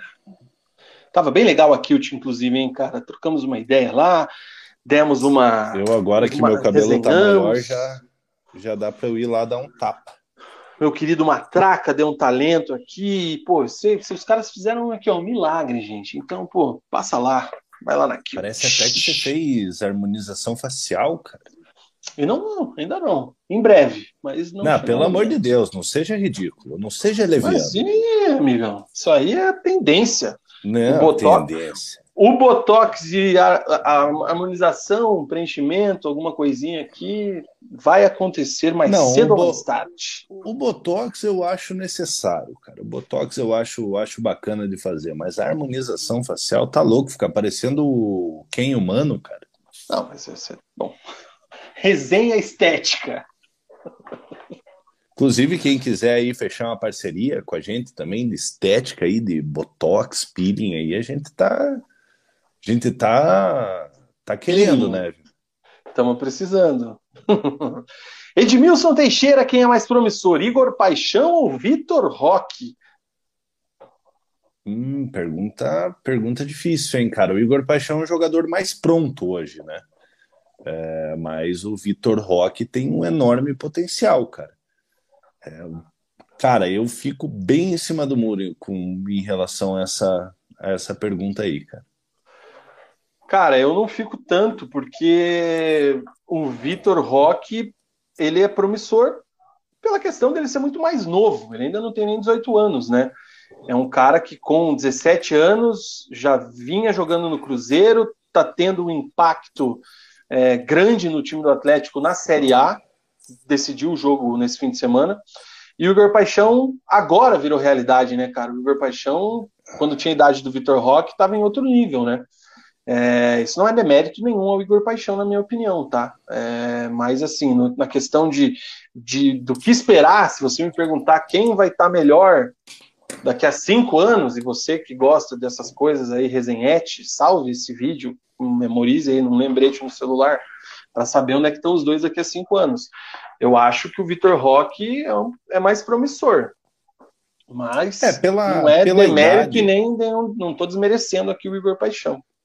O amadurecimento do Vitor Roque é, ele está sendo muito mais precoce, né? Como Vina falou, o Vitor Roque tem 17 anos, o Igor Paixão ele, ele foi emprestado para o Londrina para ter uma rodagem, retornou, foi questionado pelo torcedor do Curitiba, inclusive por esse que vos fala, é, e hoje se, se tornou uma peça muito importante para o Curitiba aí, é, multa rescisória de 100 milhões e consulta de Flamengo. É, mas são dois jogadores de muito potencial. É isso aí, cara. E você, o que acha, Resenhete? Comente aí, cara. Deixe seu comentário aí ao lado. Eu só queria chegar em 90 likes, Mina. 88 likes, cara. Quem não deixou o like, deixa o like aí. Vamos tentar bater 100 likes ao vivo aí. A gente sabe que é difícil, faltam 12, né? Mas se você ainda não, não deixou seu like aí, nos ajude, cara. A gente fica tão feliz quando quando bate 100 likes ao vivo aí, a gente bateu agora 90 likes aí, já, já fica feliz pra caramba. Então, vamos tentar bater os 100 likes aí ao vivo durante o bloco do Verdão. É isso aí, cara. Antes do bloco do Verdão, eu prometi pro meu parça Manequinho, pro Emanuel, que eu ia trazer aqui o tabelão da Série B, cara. E eu vou cumprir com a minha palavra. Deixa eu só chegar aqui no tabelão da Série B até para a gente ter uma ideia do que está acontecendo com os nossos times, né, com o Londrina e com o Operário, e a Série B, que como não temos um time aqui de Curitiba, a gente não não deixa tão, não acompanha com tanto afinco, digamos assim, né? Mas a gente não pode nunca esquecer, até porque essa última rodada teve clássico do Paranaense, né? Tudo bem que o jogo foi semana passada, mas olha lá, nona rodada, cara, vamos, vamos passar aqui só o, o Londrina Operário, Londrina bateu o Operário por 2 a 1 Esse jogo foi quarta-feira. Londrina vinha desacreditado, o Operário vinha de vitórias, e o Londrina foi lá e bateu o Operário. O Vasco bateu o Brusque, Tom Bense bateu o Bahia por 1 a 0 Cruzeiro na sexta-feira venceu o Criciúma com o Jajá fazendo a diferença, né? É importante citar que os, os ex-atleticanos estão deitando lá no Cruzeiro, Zé Ivaldo, Canezin, Jajá, enfim, e o Grêmio numa zica eterna, empatando com o Vila Nova em 0 a 0 lá no Serra Dourada. Próxima rodada da Série B começa nessa quarta-feira. O Londrina enfrenta a Chape na sexta e o Operário recebe o Cruzeiro na sexta-feira no Germano Krieger. Então, pedreira para o Operário e pedreira também para o Cruzeiro, porque não é fácil jogar contra o Operário lá no Germano Krieger. O time do Claudinei Oliveira precisa se recuperar dessa derrota aí frente ao Londrina na rodada. Liderança isolada do Cabuloso, cara. Cruzeiro, 22 pontos, o Vasco é o segundo com 17, o Bahia é o terceiro com 16 e o Sport é o quarto com 15. O Grêmio tem 13, é o quinto. O Operário aparece em sétimo com 12, ainda está perto ali do G4. O importante, lógico, é lá no final, mas não pode se distanciar aqui se quer brigar pelo acesso o fantasma. O Londrina se recuperou bem com essa vitória, subiu algumas posições, já é o nono colocado com 11. O time do Adilson Batista estava bem pressionado ali, estava vindo de resultados ruins, mas Douglas Coutinho deitou no Operário, importante lembrar, fez um belo gol, bela jogada também, então muito bem aí o time do Adilson, Londrina é o nono colocado. E na ZR, Náutico, Tombense, Vila Nova and Guarani. Essa é a tabela da Série B. Um abraço. Ó, oh, cara, essa rodada tem Vasco e Grêmio, hein? É, o Grêmio que não, não, não venceu nenhum jogo em maio. É, o Roger Machado, pressionadíssimo lá, foi mantido no cargo. É, mas se perder do Vasco aí, eu não sei não, viu? Eita, seu Roger Machado também acho que enganou todo mundo, né? Estudioso da bola. É isso aí, cara. Comentários aqui, ó, rapidinho. É... Quem que é o, o Mug, Tibério? O Mug tá igual o Tibério. Deixa eu ver quem que é o Tibério. O Tibério é o cara da, do Pantanal que tomou a facada né, semana passada. Pô, mas o Tibério tem é, de bigode, cara. O meu é a barba cheia, ó. Pô. Ai, cara, é isso aí. Vamos entrar no bloco aqui. Um abraço então para o Manuel, dizendo aqui, ó, segue o líder. O, falando em líder, o Valladolid do Ronaldo subiu lá na Espanha, né? Então subiu, subiu. com o Valladolid e agora Cruzeiro no caminho certo. Template alterado. Tirar o comentário do Emanuel e a gente entra no bloco do Verdão do Alto da Glória, Mug. O Coritiba no alto de tantas glórias, brilhou, brilhou um novo sol. E esse sol se chama Igor Paixão. Você está apaixon... é, apaixonado ou paixonizado? Pina, estou paixonizado, Mateus Alexandrizado, é, Império Arizado, eu tô tudo, cara. Tô tudo. Curitiba recebeu o Botafogo neste fim de semana no Couto Pereira, jogo da TV, jogo para o Brasil inteiro. E o Curitiba bateu o fogão por 1 a 0 num golaço do Igor Paixão. Mas um golaço do Igor Paixão, um gol de quem tem técnica, um gol de categoria, de quem tem visão de jogo. E com esse 1 a 0 o Curitiba está lá em cima no Campeonato Brasileiro, faz uma bela campanha e eu quero saber de você, Mugi, o que é que só você viu de Curitiba 1, Botafogo 0? E não, Curitiba foi para esse jogo cheio de desfalque, né? Não tinha dupla de zaga titular que havia sido expulsa contra o Atlético Goianiense. Curitiba vinha de um jogo terrível contra o Atlético Goianiense, né? Fora de casa. É, não tinha dupla titular, não tinha o Aleph Manga, é, é, que até então era titular, né? Suspenso com o terceiro cartão amarelo de última hora ali o Egídio e o, e o Varley também é, com, com contusões, é, com dores musculares, né, acabaram não sendo nem relacionados para o confronto. É, não tinha o Morínigo no banco também que estava suspenso e o Coritiba surpreendeu positivamente. Antes do jogo, quando saiu a escalação, a gente até a gente sempre manda as escalações ali no nosso grupo de membros. É, eu fui um dos que, dos que Falei, cara, hoje vai ser complicado. É, se ganhar de 1 a 0 tá, tá louco de bom. Teve gente que já falou, cara, hoje se empatar tá bom. É, com esse time é impossível de ganhar. E graças a Deus o time o time acabou surpreendendo, jogando jogando bem. O Botafogo vinha de nove jogos de invencibilidade, né? É, não acho o Botafogo toda essa loucura quando, como falam, né? Lógico que existe a empolgação pelo pelo dinheiro que está sendo investido lá, pelas contratações que o Botafogo que o Botafogo vem fazendo. Lógico que é um outro Botafogo de, de anos atrás que, que entrava para não cair. Vejo o Botafogo fazendo um campeonato tranquilo esse ano, é, ao meu ver, pela qualidade do time. E o Coritiba começa o jogo com 15 minutos ali, os 15 primeiros minutos jogando em casa, se impondo, né?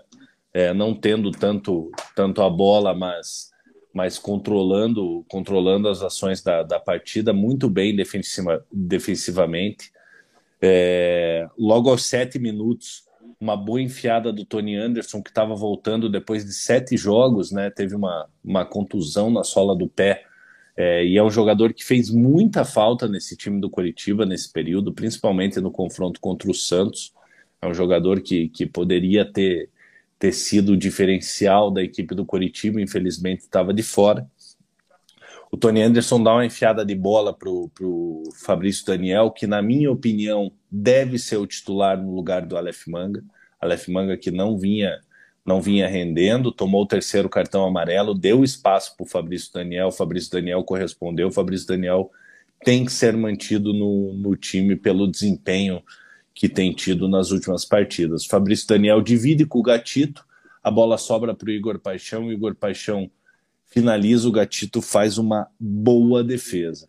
Curitiba controla o jogo até os 15, 16 minutos, aos 18 minutos o Botafogo começa a gostar do jogo, o Chay dá uma bela enfiada de bola para o Vitor Sá, é, nas costas do Biro, um lance que não pode acontecer entre o Biro e o Márcio Silva. O Márcio Silva, que entrou muito bem no, na, na, partida ontem, substituiu o Castan à altura, é, foi muito bem na partida, jogou até melhor do que o Castan vinha jogando em algumas, em algumas oportunidades. O Vitor Sá cruza, o Erisson entra no segundo pau e o Matheus Alexandre salva o Curitiba, travando o, o Erisson. O Matheus Alexandre ao meu ver, melhor em campo ontem, melhor até do Igor Paixão. Lógico o Igor Paixão teve o seu destaque pelo golaço que fez, mas o Matheus Alexandre, defensivamente, ontem foi perfeito, beirou a perfeição, é, não perdia bolas, uma vitalidade absurda. É, outra novidade, o Natanael estava no banco, né? É o Natanael, que é uma joia do Curitiba, mas o Natanael vai ter que comer grama para recuperar a posição, porque o que o Matheus Alexandre vem jogando é, é, uma, é uma enormidade. Aos 28 minutos, o gol do Curitiba, né? O Val, que foi a novidade na escalação, infelizmente o Andrei é, eu ia deixar para falar no final, mas como o Val teve participação nesse gol, é, o, o, Val estava substituindo o Andrei. O Andrei, infelizmente, durante a semana teve uma, ligação, uma, uma contusão ligamentar é, no joelho esquerdo durante um treinamento. É, vai passar por cirurgia. Provavelmente não volta nessa temporada, né? Infelizmente. Foi confirmado né? a ruptura do ligamento? Não? Foi, foi confirmada a ruptura, vai passar por cirurgia. É, não cruzado? retorna. Cara, não cheguei a ver se foi o, se foi o cruzado. Eu, até te pergunto porque eu não, eu, eu, eu, juro, talvez eu tenha comido bola no fim de semana, mas eu não vi assim nenhuma, nenhum comunicado oficial do clube. Não, teve, teve. Eles fizeram uma nota. Teve? Vai passar, vai passar por cirurgia eu, o clube. Vou ver se eu acho aqui. É, o clube já informou que vai passar por, por cirurgia, infelizmente. E o Val questionado pra caramba ah, por tá mim, aqui. por mim e por toda a torcida do Coritiba, né? É, é, em virtude da, da, das últimas atuações do Val, que, que, que realmente estavam muito abaixo do, do esperado, o Val dá uma bela enfiada de bola, um meio gol ali para o Igor Paixão. O Igor Paixão domina a bola já tirando do gatito, dá o tapa, dribla o goleiro e faz um golaço. Jogada de craque, cara. O, a, a, o gol que o Igor Paixão fez é de, de jogador que sabe das coisas. É, ali na hora que você domina, já tirando do, do goleiro, é, é coisa de jogador inteligente. E o Igor Paixão acaba acaba abrindo o placar para o Coritiba. No final do primeiro tempo, o Botafogo tentando é, alguma coisa, mas o Coritiba, Coritiba muito bem defensivamente, como eu, como eu já falei, vai para o intervalo com 1 a 0 no placar, uma linda festa no Couto Pereira, o Couto Pereira, Couto Pereira lotado. No segundo tempo, o Botafogo volta diferente, tentando buscar buscar um empate. Aos 12 minutos, o Lucas Fernandes, que tinha entrado no intervalo, finaliza de longe, o Muralha só encaixa, uma, uma, defesa, uma defesa tranquila. Aos 17 minutos, o, o Coritiba volta a equilibrar a partida num cruzamento do, do Igor Paixão numa falta o Gamalho no segundo pau cabeceia no travessão, a bola sobra pro, pro Fabrício pro, pro Fabrício, o Fabrício cabeceia em cima do Vitor Cuesta, a bola ainda sobra pro, pro Tony Anderson, ele bate mais uma vez em cima do Vitor Cuesta, poderia ter sido o 2 a 0 que daria tranquilidade para Coritiba. O, o Toro Acunha né, faz algumas substituições ali, entra o Regis aos 25 minutos, no lugar do, do, do, Tony Anderson. Antes tinha entrado o Bernardo no lugar do Val. O Val já tinha tomado cartão amarelo até para preservar o, o jogador e não ficar com um jogador a menos. O Acunha coloca o Bernardo no lugar do Val. Depois coloca o Regis no lugar do Tony Anderson. O Tony Anderson voltando ainda não está 100% nas suas condições. É, e o Regis vai bem na partida. É, o Regis ele, ele consegue finalmente ter uma atuação, uma atuação mais segura, lógico, não foi o, o, aquela atuação de encher os olhos, mas, mas foi bem na partida ali pelo que, pelo que era proposto, e já no final do jogo ali visando visando é, é, ganhar tempo, o Torocunha faz três substituições, coloca o Pablo Garcia, é, que não sei nem o que está fazendo aqui até hoje, é, coloco o Pablo Garcia no lugar do, do Fabrício Daniel, coloco o Cleiton no lugar do, do Gamalho, visando segurar a bola ali mais no, no ataque, coloca o Porfírio, né, estreando lateral direito, destaque do Ipiranga no Campeonato Gaúcho, no, no, no lugar do Biro. Pouco tempo para esses jogadores demonstrarem alguma coisa, entraram ali mais para o Curitiba ganhar tempo, o Cleiton ainda, ainda acabou tomando um cartão amarelo ali, é, que fez uma falta no, no, meio de campo, evitando um contra-ataque do, do Botafogo, e no final a pressão danada do Botafogo, né? Aos 43 minutos, uma jogada do Vitor Sali rola para o Erisson, o Erisson bate, e o Muralha faz uma excelente defesa, uma baita defesa, salvando o Coritiba, é, garantindo os três pontos do, do, do Coritiba na partida. Então, quando é para criticar, a gente critica, quando é para elogiar, a gente elogia. Uma baita defesa do Muralha, é, eu, como torcedor, agradeço ele pela, pela, pela defesa, é, de mão trocada, mandando para escanteio. Aos 45, um chuveirinho na área, né, o Botafogo indo com tudo para cima do, do, do Coritiba, tentando de qualquer, de qualquer maneira conquistar o, é, conseguiu o um empate. Chuveirinho na área, o Canu cabeceia, o Muralha encaixa, faz a defesa.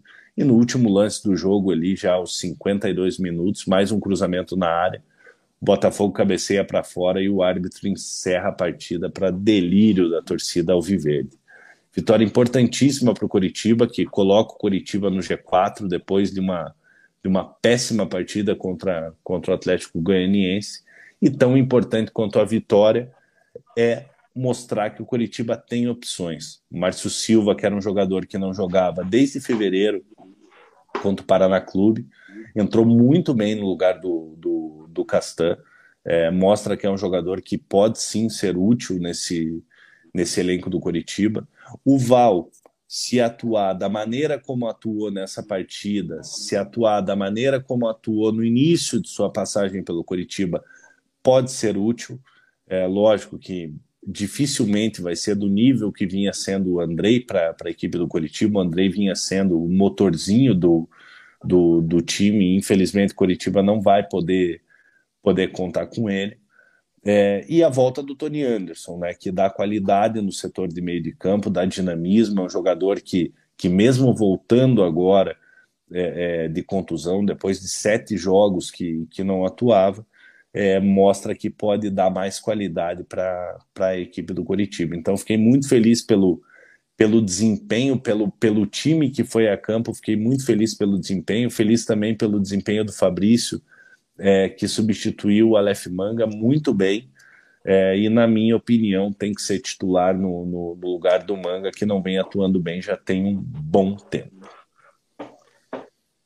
Cara, é, um excelente, excelente jogo do, do, do, Curitiba e muito disso aí que você fala das opções, né, cara?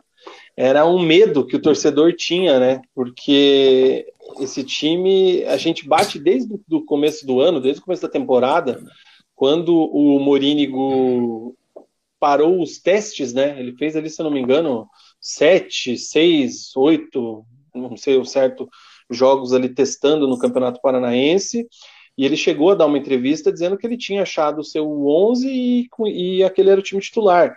E a gente falou várias vezes aqui que esse era um dos grandes méritos do trabalho dele, né? Era que o torcedor sabia de cor o time titular do Curitiba. Lógico, algumas alterações ali que foram surgindo ao longo da temporada, como por exemplo o Biro no lugar do Egídio, enfim. É, o Matheus Alexandre ganhou uma posição devido à lesão do Natanael, mas era aquela coisa, era espia dorsal com o Castan com o Henrique, com o Farias e com o Andrei, é, o Tony Anderson e o trio de ataque ali que foi responsável por uma enormidade de gols ali no, no início da temporada.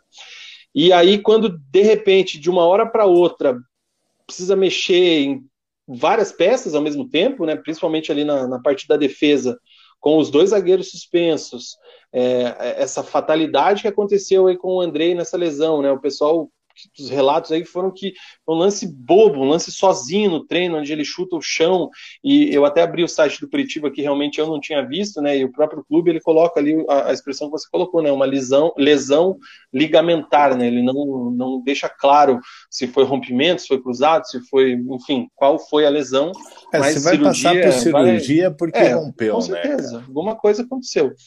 É, então, é o que você falou, né? Não vou expor aqui os nossos queridos membros, mas tem membros comentando aqui ao vivo com a gente, que a gente brincou depois, né, à noite, que já tinham dado como pedido, né? Perder de pouco, juntar os cacos, essa escalação aqui é maluca.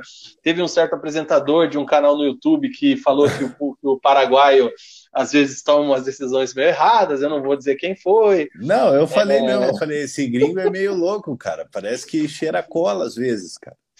Só que, é, é assim, eu achei que o, que o De Los Santos foi muito bem, eu achei que o Márcio Silva também foi muito bem.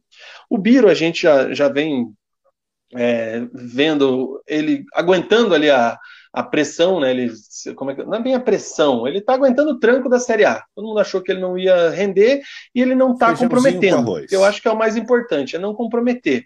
É, diferente de quando o Egídio está em campo compromete na parte defensiva e o Biro está conseguindo ir bem. Você, leu, você falou um ponto que eu ia ressaltar aqui, cara, que é o Val. É, eu, eu cornetei o Val no Twitter no começo do jogo, quando ele entrega uma bola e no contra-ataque o Botafogo quase abre o placar pelo lado esquerdo, ali com uma jogada do Edson, né? Sim. E eu falei, ó, torcedor do Coxa já tá puto com o negócio do André. Aí o Val entra e me dá uma entregada dessa. Nem o mais uh, otimista vai ficar feliz com isso. Passa 10 minutos, o Val acha um lançamento ali cinematográfico. Aquilo ali o Alex assinaria aquele lançamento. Foi com a direita, óbvio, né? Mas eu digo pela questão da visão de jogo que ele teve, da, da bola que ele meteu pro Igor Paixão.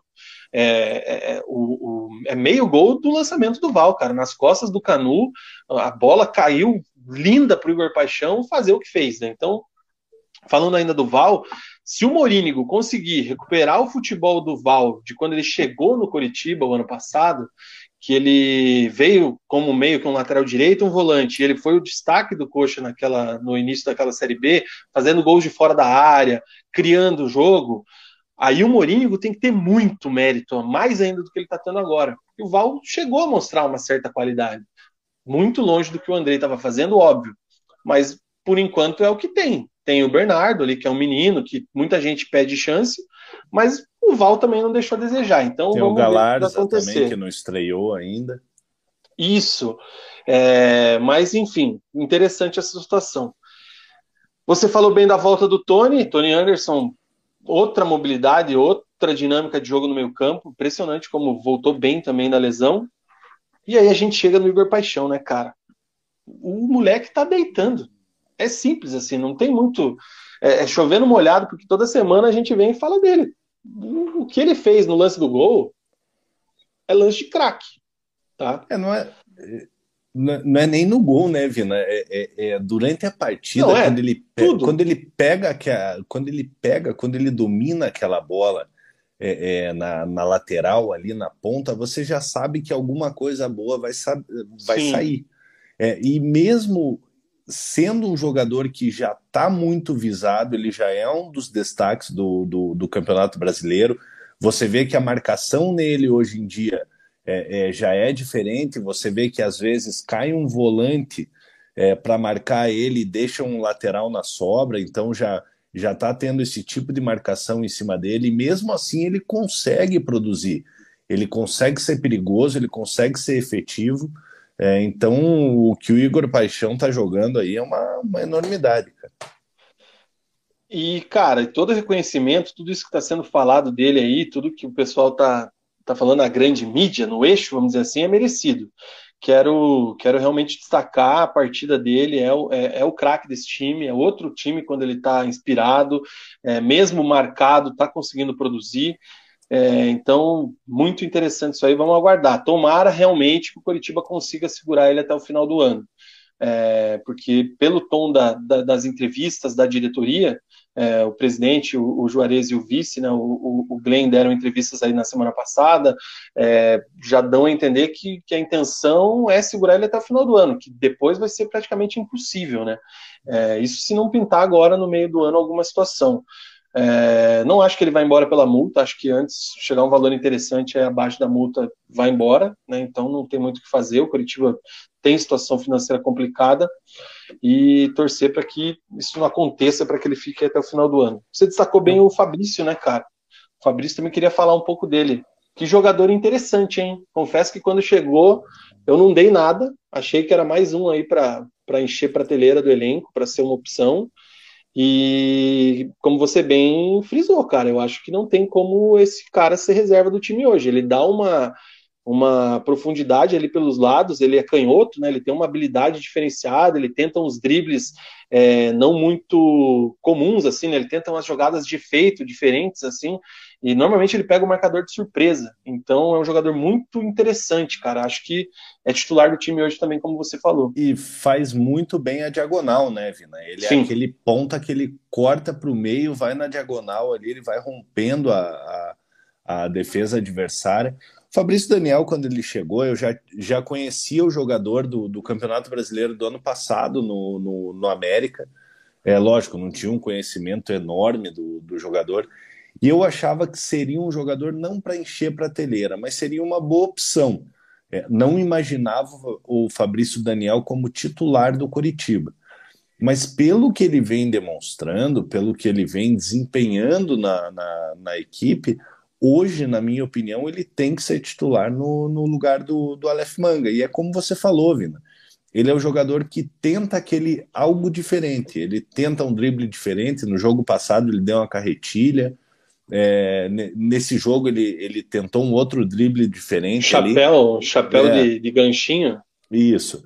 É, então é um, é um jogador hoje que, pelo momento que vem vivendo aí, ele tem que estar entre os 11 titulares. E para fechar essa análise dos jogadores, Matheus Alexandre, né, cara? Esse a gente tem que pegar os teus vídeos lá de, de quando você deu baixa nele, né? Que ele estava muito mal realmente quando ele chegou, que quando teve até a notícia da renovação do contrato dele, ah, como assim? O que, que é isso? Tá, não sei o quê.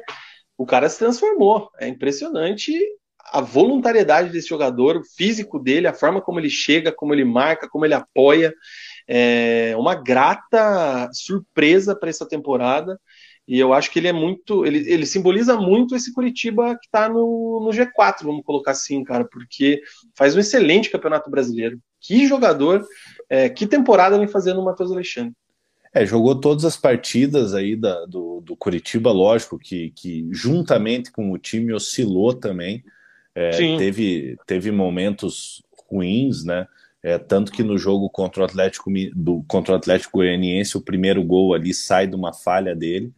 É, uhum. Mas se você for botar na balança, ele ele tá jogando muita bola defensivamente. Assim, é um jogador que, que vem surpreendendo muito. Ontem ele acho que ele teve oito desarmes na, na, na partida é, anulou completamente o setor, de, o setor esquerdo do, do, do time do Botafogo.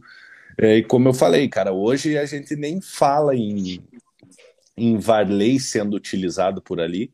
É, hoje ele é o titular da posição. E como eu falei, o Natanael voltando, o Natanael vai ter que comer grama aí para. Vai ter que se esforçar bastante para recuperar a posição. Porque hoje o Matheus Alexandre não merece ir para o banco. Mas vou te falar, cara, que pensando daí em patrimônio do clube e na carreira, porque o, Matheus Alexandre ele é do Corinthians, né? Pra galera que é. não, não se ligou, ele tá emprestado pelo Corinthians. É, é até bom para o Natanael essa fase do Matheus Alexandre, porque ele pode voltar gradativamente, ele pode ir entrando no segundo tempo, ele pode ir jogando com calma, é, porque a lesão dele foi muito grave também no Natanael, né? Então, foi. vamos imaginar assim um cenário que o Matheus Alexandre tivesse naquela tiriça que ele estava quando ele chegou e quando renovou o contrato dele. Pô, ia ter gente pedindo o Natanael titular ontem. Né? Sim. E ia ser forçada a situação. Então, pô, até para essa questão do Natanael é muito boa. É, o próprio Varley também, quando tiver 100% fisicamente, é um jogador que ele não veio para lateral direita especificamente, né? Ele é um jogador que atua na lateral direita, mas ele é um jogador mais ofensivo. Enfim, sobre o Matheus Alexandre, Vina... eu queria falar daquela. Diga. Pode, pode falar, pode falar. Não, não, eu vou, eu vou levantar. Do, do que é, eu, eu vou levantar falar. a bola do, do, do lance do fair play. Isso mesmo. Era é, isso? É, é, porque, porque eu esqueci de, de salientar é, que a partir desse momento ali, que foi aos 40 minutos do segundo tempo, é, o jogo teve 8 minutos de decréscimo ali, 7 minutos de decréscimo, é, então o Curitiba jogou praticamente 11 minutos com um jogador a menos, porque o Matheus Alexandre ali nesse lance, é, ele acaba sentindo ali, teve câimbras, não conseguiu, não conseguiu retornar, é, e o Curitiba foi guerreiro ali no final do jogo, com 10 jogadores apenas em, em campo, hora com, o William Farias fazendo fazendo a lateral, teve hora que o Regis estava fazendo fazendo a lateral direita ali, é, então o Matheus Alexandre acabou acabou sentindo ali, não conseguiu retornar e o Curitiba conseguiu segurar o resultado mesmo com jogador a menos. E se sai aquele gol ali, hein, cara? O que, que, que, que, você achou desse lance aí do fair play? Você achou que o Erisson ele fez certo? Você acha que ele devia ter parado? A gente lembra que semana passada teve o jogo do Fortaleza com. Foi.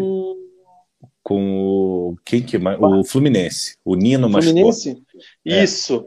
E aí o jogador decidiu parar o jogo, né, e tal, por fair play é o jogador que se machucou, e o Erisson viu o Matheus Alexandre sentindo a lesão, tanto que daí ele ficou sozinho, e não fez o gol, e os jogadores do Curitiba foram para cima e diabrados ali. O que, que, você achou disso aí, cara? Quem tava com a razão? O que, que você me fala? Bina, a realidade é que não tem certo nesse lance. O certo é que falta um like pra gente bater 100 ao vivo. Porra! Então, Se você não deixou o seu like aí, deixa seu like. Eu não quero ser repetitivo, já sendo, mas falta um like só, um, para a gente bater 100 likes. Então, se você puder, puder deixar ali o joinha, não custa nada, por favor. E assim, cara, é final de jogo, cara, o Curitiba vencendo por 1 a 0. É, lógico que, que eu, como torcedor do Curitiba, fiquei revoltado na hora é, tomaria a mesma atitude dos jogadores do, do dos jogadores do Coritiba de ir para cima do, do, do, jogador do Botafogo.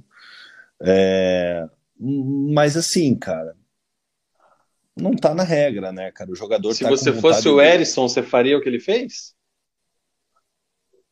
Vina, é difícil de falar, cara. Talvez se, talvez se o Botafogo tivesse vencendo o jogo, talvez o Erisson teria botado a bola para fora. Não, não. Estou é... falando no contexto de ontem, mesmo cenário. Tem duas no situações. Contexto... Você, se, se, você, se, você tá no, se você é jogador do Curitiba, não é o Matheus Alexandre, você ia para cima como os caras fizeram. Isso é fato. No... E se você é o Erisson jogando no Botafogo, perdendo por 1 a 0 pressão. Eu teria feito a mesma coisa que ele, cara. Não adianta eu ser hipócrita aqui de falar que não, que eu pararia o jogo. O jogador quer vencer, cara. Tá no final do jogo ali, cara. É, você não sabe se o jogador tá dando um Miguel ou não entendeu? Vai que o Matheus Alexandre tá dando um migué ali para parar a jogada. É, então, assim, eu não vou ser hipócrita de falar, não, eu, eu jogaria a bola para fora, porque, nossa, eu sou bonzinho. Não, cara, o jogador quer vencer. Eu acho que no contexto da partida ali, é, o Erisson ele tomou, ele tomou a atitude que ele achou que deveria tomar.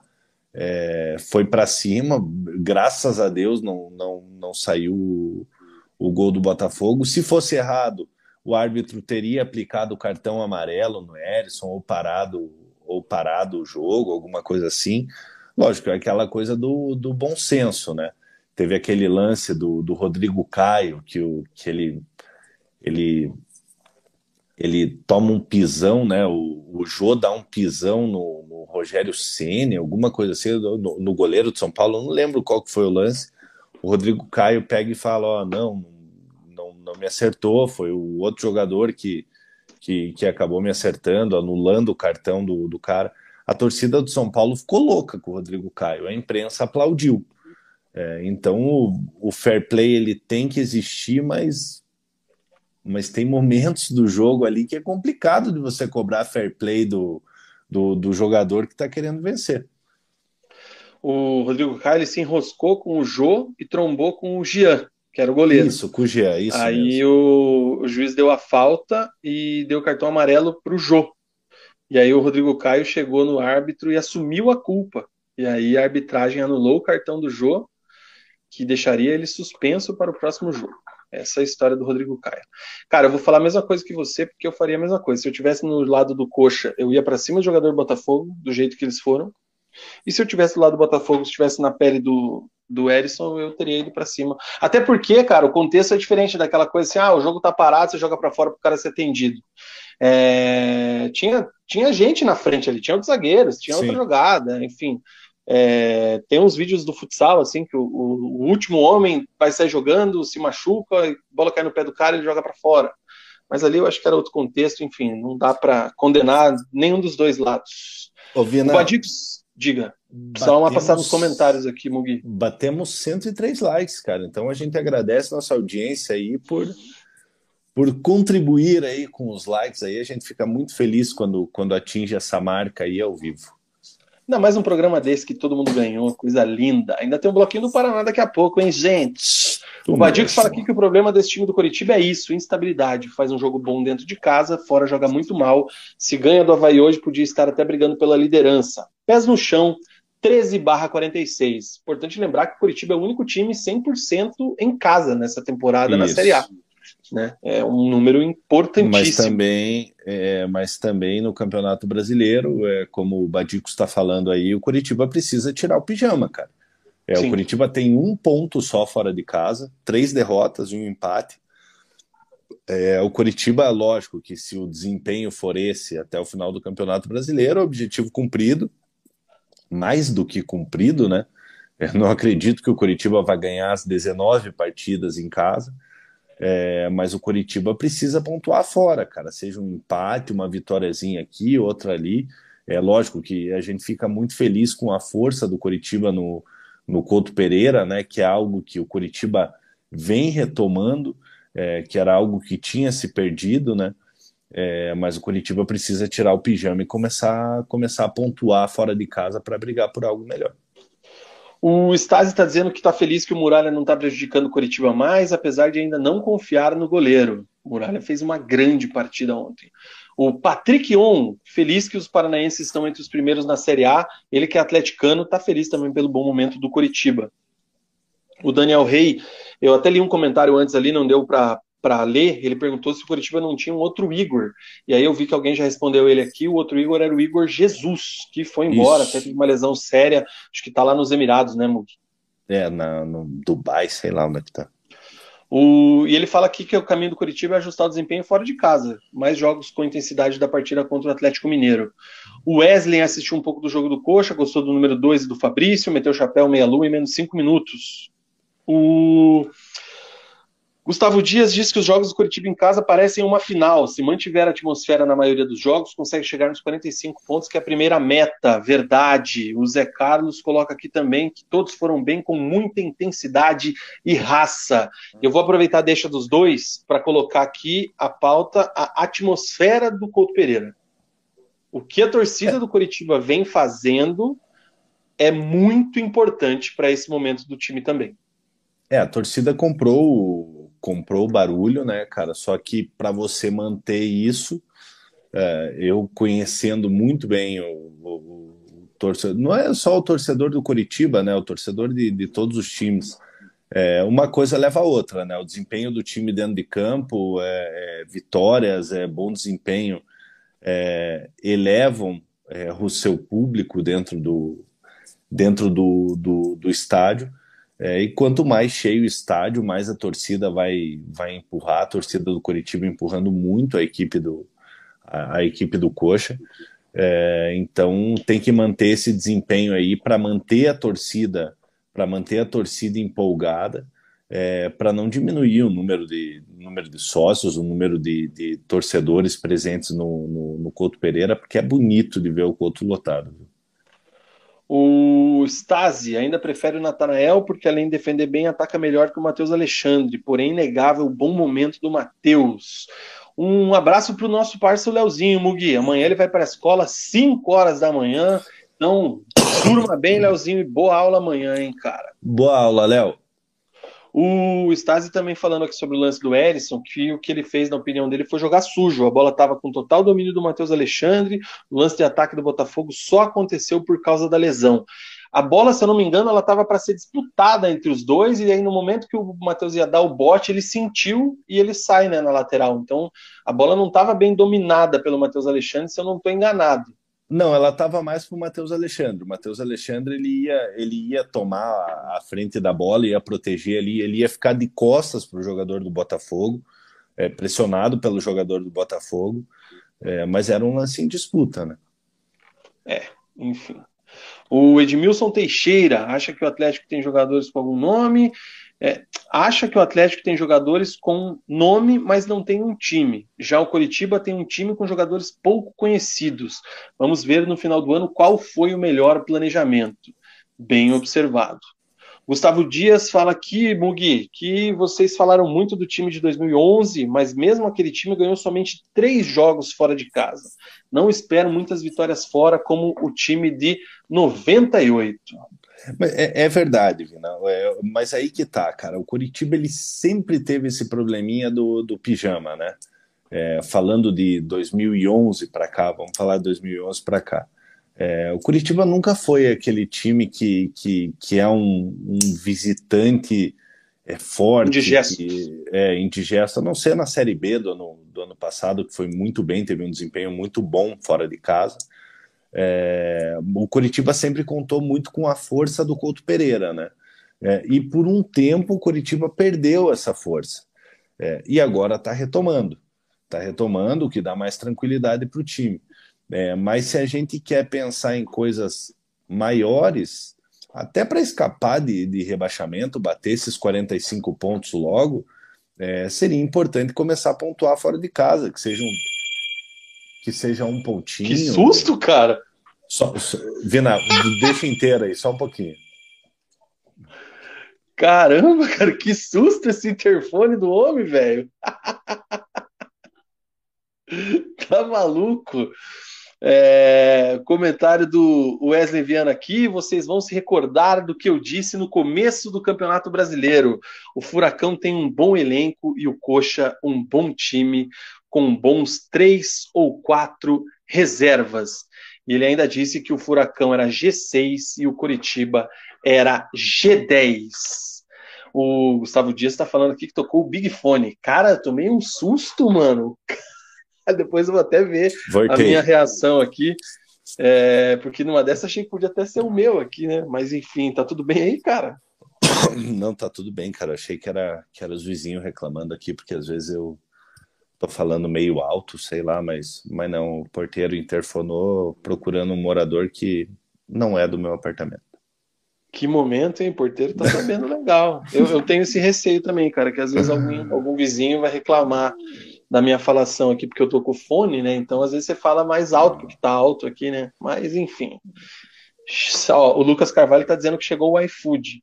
E o Wesley tá dizendo que chegou, chegou o iDerby. Não é aqui, ó, Malborinho, Malborinho, rapaz. ó, não faz propaganda disso aí, cara. Não pode. É... que mais, cara, do jogo? Mais uma coisa pra falar, não?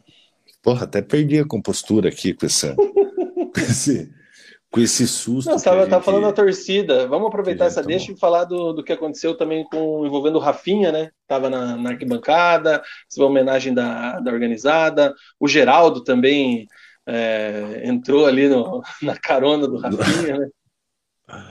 Vina, achei muito bacana, tem até uma foto do Rafinha nos braços da Império ali, né, cara? O Rafinha que an anunciou agora a aposentadoria mesmo dele vai jogar futsal por um time de São José dos Pinhais, se não tô, se não tô enganado. É, o Rafinha saiu de uma maneira de uma maneira ruim do Curitiba, né? Não, não concordei na época é, quando a maneira como foi feita. Eu acho que ele poderia ter cumprido o contrato até até abril. É, e o Rafinha retornando ao Couto Pereira, né? Ele deu uma entrevista falando que não estava mais acompanhando futebol e tal, e foi nessa nessa partida contra o Botafogo, foi homenageado pela, pela Império. O Geraldo estava junto lá também, né? O Geraldo estava jogando a, a terceira divisão da, da, da, Turquia agora nessa última temporada, tá, na, tá de férias aqui, aqui em Curitiba. É, então, um momento muito legal ali da, da torcida do Curitiba abraçando o Rafinha, um dos ídolos recentes do, do clube. O Rafinha vai jogar futsal pelo time do Master Clube de São José dos Pinhais, região Isso. metropolitana aqui de Curitiba. É uma partida da Taça Governador, que é um campeonato estadual aqui. E eu estou lendo a matéria aqui, por coincidência, é, o jogo vai ser ou foi? Já foi, essa matéria aqui do, do, Guilherme Moreira é antiga. Era contra o Atlético, inclusive, hein? Como é que será que foi esse jogo aqui? Vamos buscar informações Ô, depois. Vina, o, o Wesley tá pedindo para você colocar um comentário aqui para eu comentar. Cadê? Ah, eu acho que é. Deixa eu ver aqui, cara. O derby é mais fácil de escrever. Tiago Ferreira cara. disse que chegou a pizza. Mostra os meus comentários para o médico Gui comentar. É, mas foi o corredor aqui. Você... Não, esse aqui Comenta de novo aí, Wesley. Comenta de novo que a gente manda. Marcão Saldanha chegou agora, boa noite. O Leonardo Nadoni, Rafinha estava no Country Festival ontem. Mesmo não gostando dele, tirei uma foto da minha amiga com ele. Ô, o Léo, fala aqui, o... ó. Rafinha chegou no Country Festival e deu azar. Cancelaram até os shows por conta da chuva. Até falar pro Léo ali, cara, a gente sabe, entende a, rivalidade, né? O Rafinha era um cara que provocava muito é, dentro de campo, é, mas o Rafinha é um cara gente boa pra caramba, cara. É um cara de bem, é um cara, um ah, cara mas falou muita besteira bom, também. Falou muita falou besteira, muita besteira mas... do Paraná, que reergueu a carreira dele, ele só entrou no Curitiba por tudo que ele fez no Paraná. Vina, mas falou é do Atlético. mas é o personagem, jogador, aquela coisa para para agradar a torcida, a gente entende que, que tipo, às vezes fala uma, uma besteira do nosso time e a gente fica, fica chateado, mas o, mas o Rafinha é um cara sangue bom pra caramba. Agenda cheia do Rafinha, hein, cara? Sai do Couto, já tava chovendo, e vai pro Country Festival. Porra, mas ele já ia no, monstra, já ia no festeja quando jogava, imagine agora que não joga mais. Ai, cara. O Gustavo Dias está dizendo aqui que tem notícia sobre a contratação de um goleiro, mas vamos ver, segue em frente. É, tá, tá sabendo de alguma coisa, Mugi? É, o Curitiba tá para trazer um goleiro, um zagueiro e um volante, né? Não, tá para é. trazer não, tá interessado, né? Tem os nomes já? Tá tem alguma inter... coisa? Não, não, não tem, não, não, não tem os nomes, tudo em, tudo em off. É, se aparecer uma oportunidade boa de mercado aí, é, o Curitiba deve trazer antes mesmo da, da, da janela se da janela abrir, né? É, então vamos, vamos aguardar. Ô Wesley, se for esse comentário aqui, eu já li, cara. Que o Deixa Atlético tem um bom elenco e o Coxa tem um bom time com três, quatro bons reservas. Foi a sua fala no começo do campeonato. Atlético cara, no G6 assim, e Coxa no G10, no final do Brasileirão. Eu já tinha lido esse comentário. Eu acho que essa rodada, cara, ela, ela inverte um pouco o que o Wesley falou aí, cara. É, o Atlético é, é, é, evidente que tem um bom elenco é, e o Atlético vem formando um bom time. É, Sim. O, Cori o Coritiba a gente falava que já tinha um bom time, um bom time formado, é, e a nossa preocupação era com o elenco, com as peças de reposição. E nessa partida contra o Botafogo, como utilizou vários jogadores é, é, que eram teoricamente reservas ali, como o Fabrício Daniel, como o Márcio Silva, é, o, o, próprio Matheus Alexandre, que, que devido à lesão do Natanael era, um, era reserva, o, o Biro. É, então, é, o Val, o Curitiba, ele, ele mostrou que ele tem jogadores ali que eles podem, podem ser úteis na, na, na competição. Então, assim, é, é, um bom time. Eu acho que os dois, os dois, o Curitiba com, com tempo a mais, né, de, de, de, um time mais bem entrosado, um time que a gente já tem uma definição do que é o time do Coritiba. É, mas o, o, time do Atlético a gente vê que vai se encontrando como um time agora. É, e o que a gente espera é que, que os dois façam, tanto Curitiba quanto o Atlético, é, façam uma boa campanha no, no Campeonato Brasileiro. O Thiago Ferreira pergunta aqui, Igor Paixão no Flamengo, e o Gustavão já respondeu para ele ali que não tem muito o que falar nesse caso. Hoje, não, porque ele já fez Exato. sete jogos, então é. Não tem muito o que render nesse ponto. O Igor Paixão só sai agora, acredito, para para exterior. Para o exterior, né? Agora, para virada de temporada e outra coisa. Carlos Perucci, o Tchequinho, Grande boa noite, Resenhetes. Mug com seu cabelo roxo. Coxa pega Sula esse ano, liberta só ano que vem, se manter a mão e se manter a mão em certas certo, se manter a mão certa nas contratações. Um abraço para o meu parça Tchequinho. Pô, classificação para a Sul-Americana seria seria de muito bom grado. É, eu sou muito pé no chão, eu acho que o primeiro objetivo é, tem que ser ali a fuga do rebaixamento. Lógico que pelo desempenho, pela posição do Curitiba, é, hoje em quarto, é, é dá para a gente almejar coisas coisas maiores, mas é, tem que ir no passo a passo ali, bater os 45, aí sim pensar em pensar em, em coisas maiores. Não dá para dar um passo maior que a perna. É, a gente tem que lembrar que em 2017, nesse momento, após a oitava rodada, é, a pontuação do Curitiba era de 15 pontos, era de dois pontos a mais é, do que a gente tem no momento, e aconteceu aquela, aquela desgraça lá que a gente espera que, que nunca mais aconteça, né?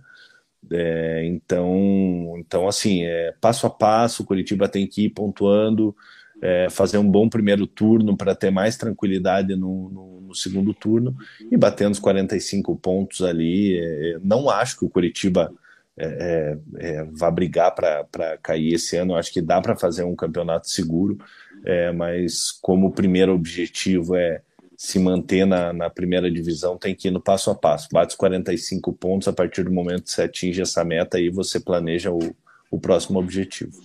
É que se você não cai, acho que você tá na, na Sula, né? Acho que é, é só é, tem umas duas vagas. Sexto ou décimo quinto que não entra, né? O é, resto entra, então. Duas, dos dois times ali que não, não fazem é, nada. acho que vai, vai, vai, superar as expectativas aí. Para a gente fechar o Curitiba, para a gente ir para o bloco do Paraná encerrar o programa, pintou hoje à tarde aí, primeira mão, inclusive, notícia do Guilherme Moreira, a questão do transfer ban, né? A é. FIFA baniu aí o proibiu o, atleta, o proibiu o Curitiba de novas contratações por uma dívida com Ezequiel Cerruti ou Ceruti. Herancinha de Samir Namur, que essa a nova diretoria é, optou por, por rescindir o contrato antes do fim do, do, do contrato. É, havia uma dívida com o jogador, né? De, hoje está em 401 mil reais. É, só que para o Curitiba é, manter aquele negócio lá da recuperação, recuperação judicial, isso é uma das prioridades. É, e o Glenn já, já deu entrevista, né, já, já deu declarações é, falando que, que essa dívida será paga em breve, aí, então nada que preocupe. Quanto antes, o, é, o, o, quanto mais rápido possível for aí, vai ser vai ser paga essa dívida e o Curitiba vai estar liberado para registrar jogadores. O, a dívida é de R$ 401.056 e 57 centavos. É, é dinheiro para um jogadorzinho meia boca desse, viu, cara? Cara, que doideira, né, mano? Que doideira! Curitiba já tinha sido condenado a pagar o jogador em fevereiro e não fez os pagamentos. Sem isso, desde o dia 2 de maio, a FIFA já tinha aplicado o transfer ban no Verdão. O Globo Esporte teve acesso à documentação hoje, né? E o Glenn é, Stenger, que é o vice-presidente do clube, já disse que o problema já está equacionado e que efetua o pagamento ainda esta semana, se a justiça liberar ali por questão da recuperação, judicial, como você disse agora há pouco. O Gustavo Dias até fala, um apartamento para o Ceruti. É verdade, cara. É, Sério, Porra, é um absurdo, um né, apartamentinho cara? legal, hein, velho? Um apartamentinho legal. Um jogador que nunca foi do Curitiba, né? O Ceruti ele veio por empréstimo do São Lourenço. É, o Curitiba tinha opção de compra no, no final do contrato, mas decidiu decidiu rescindir com o jogador é, antes do fim desse, desse contrato e acabou acabou tomando essa bucha aí as dívidas que tinha com o jogador aí ficou de acertar, não cumpriu o acordo, né? é, e a dívida está em 401 mil, 401 mil reais, é, mas, o, mas a diretoria do Curitiba vai pagar e vai, vai liberar as, os registros dos atletas. Mugi, no pique, para a gente encerrar o bloco do Curitiba, quer falar sobre a entrevista do presidente Juarez, semana passada, onde ele já revelou que não será candidato à reeleição pela chapa, né? Porque ele, dá, ele diz que a chapa, o grupo, quer permanecer no comando, mas que ele não será o presidente de forma alguma. Rapidinho. Vina, rapidinho, é, é até interessante que essa ideia seja mantida. Se vocês procurarem aqui na, na, no nosso canal a entrevista com o saudoso Fulador, né? É, o Fulador já falava isso.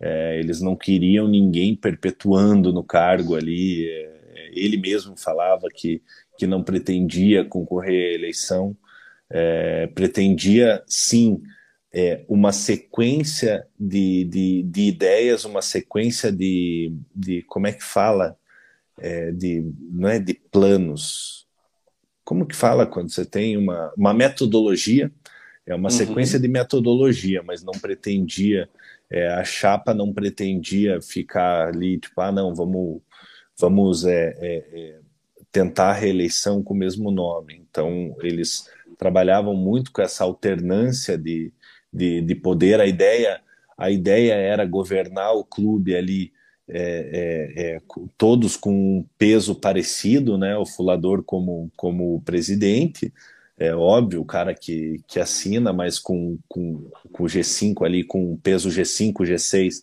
com um peso, com um peso grande ao lado dele. É, então eu acho, acho extremamente coerente a, a, a posição do, do Juarez é, e entendo perfeitamente o posicionamento dele e concordo com ele. Eu acho que o, o futuro do Coritiba ele depende dessa metodologia é, é, em sequência. Não adianta nada a cada triênio mudar a ideia, mudar a metodologia que a gente vê que não dá certo. Então, pegar as coisas que estão dando certo, manter, tentar ampliar, tentar tentar crescer ainda mais, tentar melhorar as coisas, é, corrigir os erros que, que, que vão sendo identificados. É, então, eu gostei bastante da entrevista dele. Eu acho que isso é muito importante, cara. O, o Coritiba sempre sofreu muito com essa questão das, da alternância de poder, né, das chapas, é, tretas no conselho, conselheiro querendo conselheiro de oposição prejudicando a, a, diretoria de situação, eleições sempre muito polêmicas, sempre muito brigadas, é, não tendo uma unidade né, entre os, as cabeças pensantes. É lógico, um bate-chapa sempre é importante, sempre é interessante, mas não da forma como a gente tem visto nos últimos anos. E, na minha visão, essa gestão do Curitiba vem sendo muito profissional, que é uma coisa que sempre faltou também, na minha visão, né, nas gestões do Alviverde. Né? Então, fortalecer o sócio, contratar com responsabilidade, não fazer loucuras como outras gestões fizeram, fortalecer e, e, e ter uma gestão boa dos meninos da base. É, eu acho que, por exemplo, o que aconteceu com a questão do Luizão, né, que tinha Sim. um contrato para vencer, não jogou enquanto não fosse renovado, trabalha o menino, empresta. Isso são mostras de que é, é o trabalho está sendo feito de uma forma mais profissional. Se fosse em outros momentos, iam jogar o Piá para jogar, para tentar valorizar e para tentar vender por qualquer trocado, porque precisa pagar as contas. É, é. Então eu acho que o Coritiba está num caminho interessante no extra-campo também muito é, ajudado pessoas... pelo que está acontecendo em campo, né? Tem que ser bem são sincero também. São pessoas extremamente capacitadas e bem-sucedidas nos seus, nos seus ramos pro, é, profissionais, né? É, e aquela coisa, cara, são pessoas que acima do, do torcedor ali são, obviamente que são torcedores é, roxos do, do, do Curitiba, mas que conseguem separar a emoção do torcedor daquela coisa que o dirigente, o dirigente ele não pode ter a emoção do torcedor de arquibancada, ele tem que ser uma pessoa que pense, ele não pode agir na, na emoção, como na maioria dos clubes aí a gente vê, é, o dirigente acaba, acaba tendo o pensamento de arquibancada e acaba se acaba acaba se atrapalhando. E essa diretoria não, essa diretoria eu vejo que ela tem uma visão profissional, apesar de serem todos grandes torcedores do Curitiba, mas tem uma visão profissional, eles deixam a paixão um pouco de lado para pensar mais no, no lado profissional do clube. Eu acho isso muito interessante.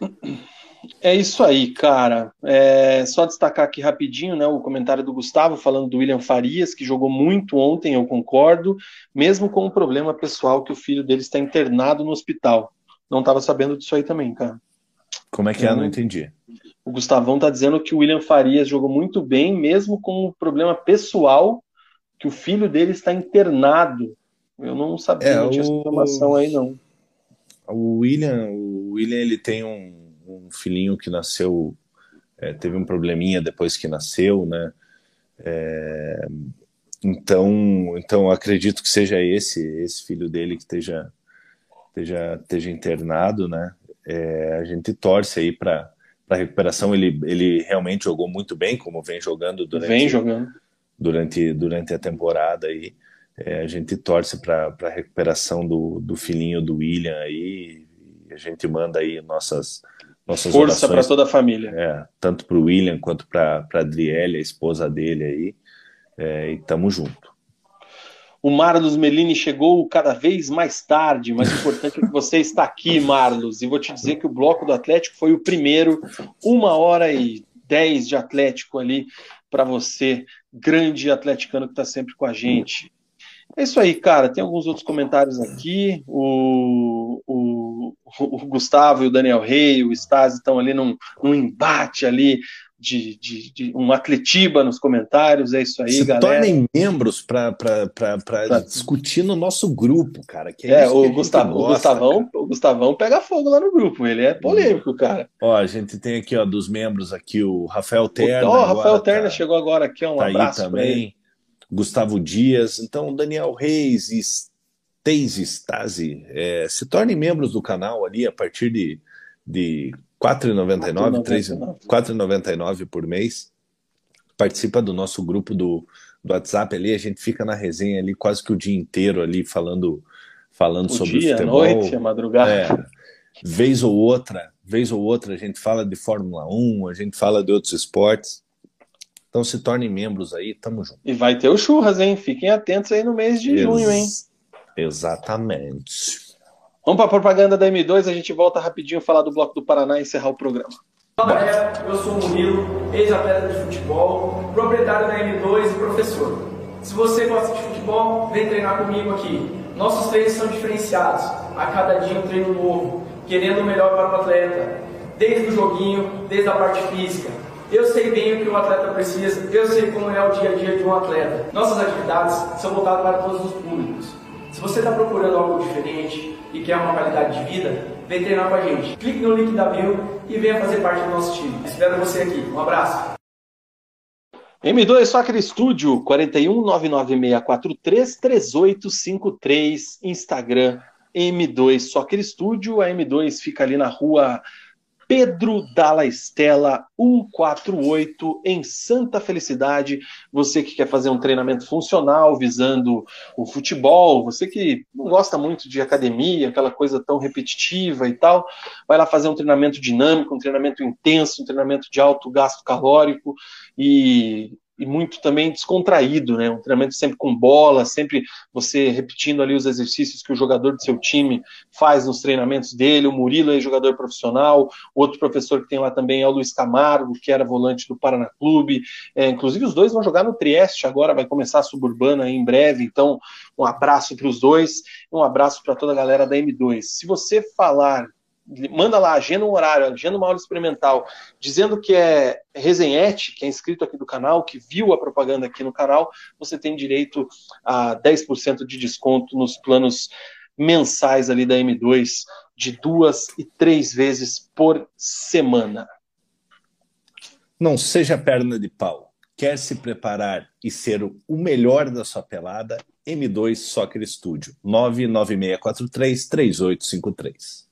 É isso aí, cara. Muito bom, gostei de ver. Ô, Vina, tem uma o... pergunta aqui do. do Peraí, Wesley cara. Aqui. Vai já, lá, já, vai já vai nessa. O Marlos, ele tá dizendo que ele vai ter que assistir o programa depois no Spotify. Bem lembrado, hein? Você que tá ouvindo agora, que não lembra, que não, não tem como assistir, no dia seguinte eu jogo o áudio do programa nas plataformas de podcast. Então fique atento ali que tanto no Google Podcasts e no Spotify, em outros aplicativos que eu não lembro o nome agora, o resenha está lá também para você ouvir. O o, o Stasi está dizendo que vai a pé um dia para o estágio esse mês e assim economiza na passagem e posso virar membro. Vamos ver. Cara, acho Pô, que a passagem, sim, a passagem é cinco reais, né? Eu acho que é. Eu vi uma matéria, inclusive do Greca, que está querendo subir as passagens de volta para variar, mas acho que é uma passagem, se você economizar uma passagem, é a mensalidade mais barata do nosso plano. É, o Mugi, o Wesley está querendo falar de beleza masculina. E ele Vamos falar. pergunta aqui rapidinho. Bate pronto. David Beckham, Cristiano Ronaldo ou Tom Brady? Cara, o, desses três aí, David Beckham, cara. O primeiro, o, o Tom Brady é, é, um cara bonitão também, mas o Cristiano Ronaldo é aquele cara montado, cara. É, o Cristiano Ronaldo não, não, não acho que seja que seja uma, uma beleza natural como é a do David Beckham e do, do Tom Brady. É, mas desses três aí, o David Beckham é o mais estiloso, cara. Eu acho que é incomparável o David Beckham com qualquer outro aí, cara. O único cara que bateria de frente com o David Beckham, eu acho que era o Kaká. Não, nem a pau, nem a pau. O David Beckham tudo tatuado, estiloso, barba. Cara, o David Beckham ele fica, ele fica, ele fica bem de cabelo raspado, cabeludo, é, de terno, samurai, de, de, de, terno, de, de havaiana. O David Beckham é foda, cara. Concordo. Mas o Kaká da época do Milan, com aquele terninho Armani, pá, também, um estilo mais bom moço, né? Um muito, mais... muito mais 5-5, Kaká. Kaká é, Kaká é meio, meio boy. Ai, cara, que bom. Vamos fazer qualquer hora dessa também. A gente sempre fala, né? Vamos fazer, vamos fazer e faz ao vivo aqui para três horas de programa. Top 10 jogadores é, bonitos. Eu tenho que te mandar, eu tenho que te mandar um, um vídeo até é, do, do Casimiro, Certezas e o outro cara lá, que eles pegam assim, tipo, ah, é, estádios lendários. É, daí, tipo, ah, estádio lendário, estádio meia-boca, isso, assim, tipo, daí você vai ranqueando. Ah, tal da assim. é, tire list, que chama. É, é legal de fazer hum, aquilo lá. Ó, deu sono, cara. O Wesley tá dizendo que é para isso que ele paga a internet. É isso aí. Cara, no, no pique, porque a gente tá fazendo. Daqui a pouco a gente tá batendo três horas toda segunda. A gente não tá se controlando mais. Ah, é... Tá bom, é. batendo, batendo, batendo 100 likes todo ah, o programa cara. aí, mais de 100 likes aí, vale a pena. Tamo de boa, tô feliz aqui. É, já mudei o template, porque agora a gente vai falar de Série D. Fui num jogo de Série D, cara, na Vila Capanema. Conte-nos Achei... sua experiência. Não, não, assim, vamos ser bem. Parte de, de jogo e tal, legal. Pô, 7.100 e alguma coisa total. 7.160.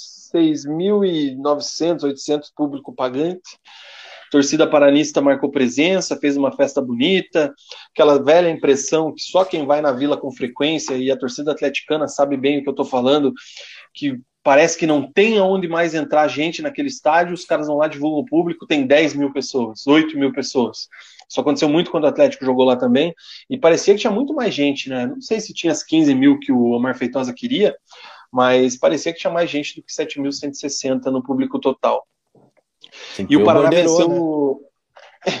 E o Paraná venceu o Santo André pelo placar de 1 a 0. Você conseguiu assistir o jogo, Mug, para eu perguntar o que é que só você viu ou não? Não consegui, só li bastante hoje sobre o jogo e vi e vi os, os melhores momentos. Até fiz algumas anotações aqui em cima do que li, do que vi.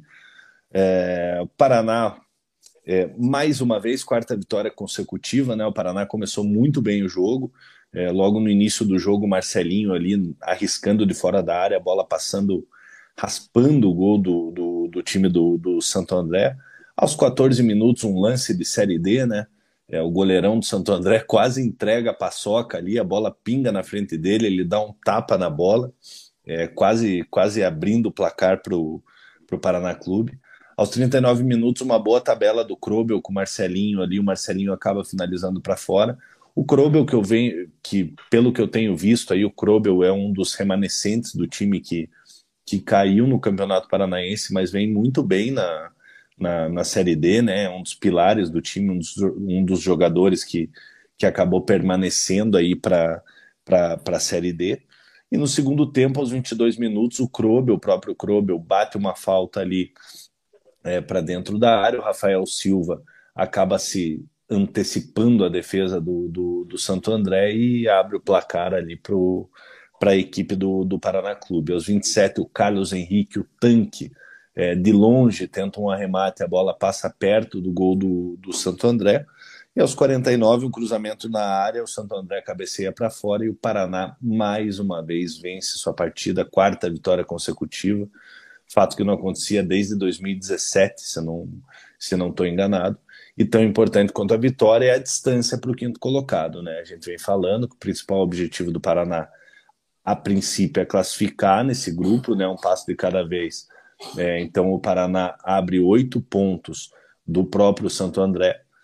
É, é, isso, é, isso é muito importante. Pega o Santo André mais uma vez. O porquê? Porque na Série C, na, na Série D, é, a tabela é espelhada, né? É como na Libertadores ali, que você inverte o, a ordem dos confrontos no segundo turno. Paraná finaliza o primeiro turno aí da, da, da competição do grupo, né? É, com uma pontuação que eu acho que nem o mais otimista torcedor do Paraná Clube é, esperava. É, e hoje o Paraná tem a sexta melhor campanha da, da, da Série D num campeonato com 64 clubes. É, o Paraná Clube sexto colocado ali, apenas dois pontos né, do, do, do, time que tem a melhor campanha, se não me engano, é o, re, reto, retrô lá do. Retrô. Do, do, do Recife. Lá, é, e o Paraná tem uma, tem uma boa campanha. É, e em cima disso, Vina, é, eu vou até parafrasear o, o Omar Feitosa. É, o grupo do Paraná é muito mais é, é, disputado do que os grupos lá de cima, do, do futebol do Norte e Nordeste. Então o Paraná está de parabéns por enquanto, né? Ainda faltam duas vitórias aí, duas vitórias, duas, três vitórias para conquistar a vaga para a fase de mata-mata. É, mas o Paraná muito bem na competição nesse momento. O Paraná confiante, né? Não teve o Dirceu, que foi poupado, que estava com dor na, dores na, na, na panturrilha. É, mas Paraná muito bem aí. Acho que o torcedor paranista, você pode falar melhor aí, está muito satisfeito com, com o desempenho e com a pontuação do Paraná até agora. Cara, vamos lá. É, eu, eu não tinha ido ainda em nenhum jogo do Paraná esse ano, não fui assistir o Campeonato Estadual e não tinha ido em nenhum jogo da Série D e só tentando assistir por aquele site horrível lá, que é um, vai cobrar 50 reais agora. É, os caras. Por isso que o dono do Futimax lá tá rico. É, quer dizer, preso, ele, não tá né? ele, ele, não tá, ele não tá rico por causa disso, né? Ele usa o Futimax para outra coisa. Meu Deus do céu. Cara, tá rico e preso, o que, que adianta? A gente, a gente fala umas merda. Desculpa, Polícia Federal. É. Ai, cara. É, mas assim, é uma, é uma situação é, é, é, diferente, cara. Até deixa eu responder rápido aqui já o Daniel. Ele pergunta qual é o preço dos ingressos dos Jogos do Paraná.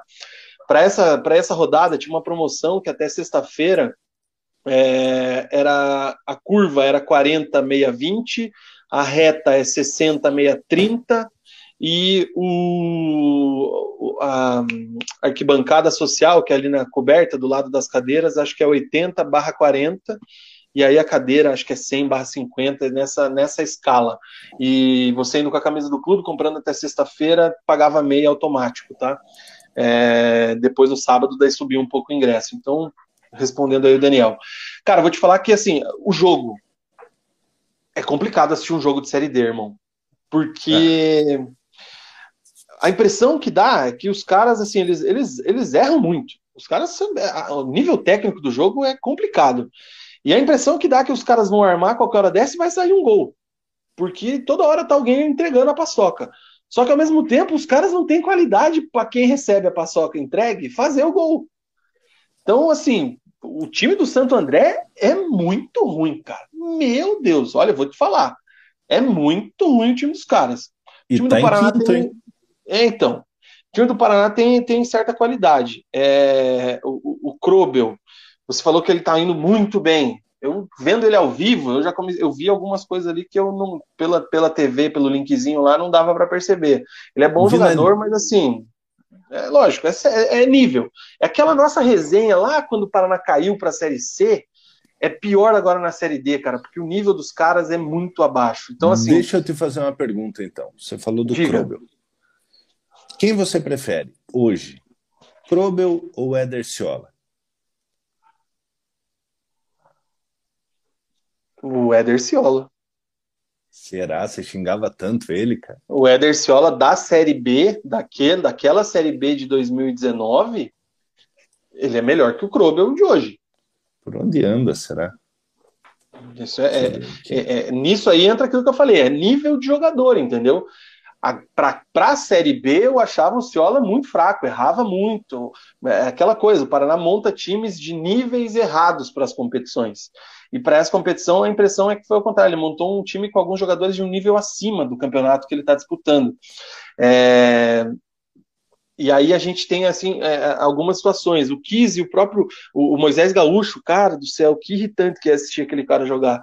Mas para aquele pro nível de jogo da Série D, ele faz uma boa dupla como o Kiss. Eu particularmente gosto muito do Vinícius Kiss. Tem muita, muita gente que xinga ele na torcida, é, muita gente não gosta do futebol dele, mas eu acho que o Kiss ele é um bom jogador pro nível que o Paraná tá, tá tendo agora. Então ele faz ali um bom, um bom papel. Esse zagueiro que entrou pelo lado esquerdo, no lugar do Dirceu, o Odivan, É um menino assim que no começo até apareceu um pouco inseguro, mas ele foi ganhando confiança com o jogo e ele dá um lançamento de esquerda, cara, uma invertida de bola pro Krobel, que porra, foi um negócio assim sensacional. O Franklin é dono, dono da zaga, monstro, monstro, mas assim, não tem comparação o Franklin que eu vi sábado e que eu vi já nos outros jogos pelo brasileiro com o Franklin do Campeonato Estadual que chegou até a ser banco. É, assim, jogou muito bem, cara, tá muito bem o Franklin. E a vitória do Paraná passa muito pela mão do Omar Feitosa. O Paraná tem um camisa 10 chamado Rafael Silva, que eu acho fraco, achei ele muito muito enceradeira, muito lento, até parece que tem uma certa técnica assim, mas não é um, um 10 assim que eu considero interessante. E o Omar Feitosa, no segundo tempo, ele tira o Everton Brito, que é um dos gêmeos lá que joga aberto pela ponta, coloca o Rafael Silva para as pontas e coloca um jogador chamado Alisson Tadei. E esse cara muda o jogo, porque ele entra centralizado por ali e ele é uma perna, cara. Ele é um patolinho, assim, ele é, ele é entroncado e tal, boleirão. Velho, o cara começa a distribuir o jogo. Ele começa a fazer o Paraná jogar, começa a fazer o Paraná jogar, e aí o Paraná chega com mais perigo ao gol do Santo André. E aí tem o lance da falta, né? A, a, falta pelo lado esquerdo, o Krobel cobra e o camisa 10, o Rafael Silva, dá uma casca e faz o gol. O Paraná sai com 1 a 0 e, e o Felipe não fez nenhuma defesa difícil, o Paraná controlou bem o jogo. É, eu acho que assim, o, o Paraná vai ganhando corpo, vai crescendo, vai é, mostrando, vai se formando um time. A, a, questão do Omar Feitosa conseguir ganhar um jogo nas mexidas é muito interessante. O Carlos Henrique perdeu um gol depois numa arrancada, é, numa falha na zaga ali, ele não podia ter perdido aquele gol, mas também é um jogador acima do nível de Série D. Bola nele, pivô, monstro, abre a capa do Batman, ninguém rouba a bola do cara, tem uma visão de jogo, acho que até foi pouco acionado nesse sábado. Então, assim, o trabalho vem sendo bem feito. E o Omar Feitosa também acho que é um técnico que, pelo conceito de jogo, pela experiência que viveu na carreira, é um cara que também está acima do nível. Estava ouvindo a entrevista dele com atenção pós-jogo na rádio, e é um cara que vê muito bem, assim, a leitura dele de jogo, as opções tudo mais. Então, assim, acho que o Paraná está num caminho interessante. Tá? Acho que é, é, é, fechar o primeiro turno invicto, ganhando jogos em sequência, vai dando confiança para o treinador trabalhar, para os jogadores evoluírem. E aí, quando chegar realmente o pega para capar, aí dá para pensar em alguma coisa mais interessante. Tá num bom caminho o tricolor. E aquela coisa, né, cara? É, é, o Paraná ele, ele acaba voltando a ser respeitado, né? Para uma série D é, o Paraná é um dos principais times da, da competição. Então a gente via no começo da competição, puta, mas vai enfrentar o, o Pérolas Nova Iguaçu, é, o Pérolas Negras até que não. Mas, puta, vai enfrentar o Oeste, complicado. Quem tem que ter medo do Paraná é o Oeste, lógico, pelo, ah, momento, sim, que o, pelo momento que o Paraná atravessava, é, é, a, gente, a gente ficava com esse, com, com esse pé atrás, né? É, mas no momento, pelo que a gente está vendo, a campanha do Paraná Clube, agora os outros times têm que temer o Paraná Clube. É, o Oeste, quando for enfrentar o Paraná, é o Oeste que tem que ter medo do Paraná, não o contrário, como vinha acontecendo até pouco, até pouco tempo atrás.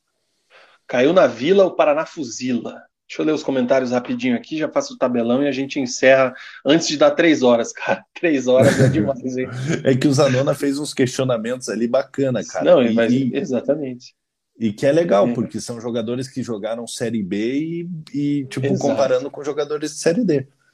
Leonardo Nadoni está dizendo que o São Bernardo ganhou do Nova Iguaçu com um pênalti mandrake. Confesso que não vi, vou dar uma olhada depois. Guilherme Lima chegou agora, perguntou se a gente já falou do Atlético falamos no primeiro bloco, Guilherme, volta lá que a gente falou mais de uma hora do Furacão. O Stasi está dizendo que a disputa do título é para quem erra menos, já que todo mundo erra demais. É verdade. E foi o lance do gol, se você olhar. É, um erro crasso de posicionamento do Santo André, uma, uma casca ali do Rafael Silva, 1 a 0 e acabou o jogo. É isso. E aí vem os questionamentos do Zanona, né? Felipe ou Renan no gol? É, cara, você. Eu, eu coloco até igual os dois aí. São dois bons goleiros, tiveram boas carreiras e, e fizeram boas. Vem fazendo, né? O Felipe até poucos jogos ainda, mas enfim.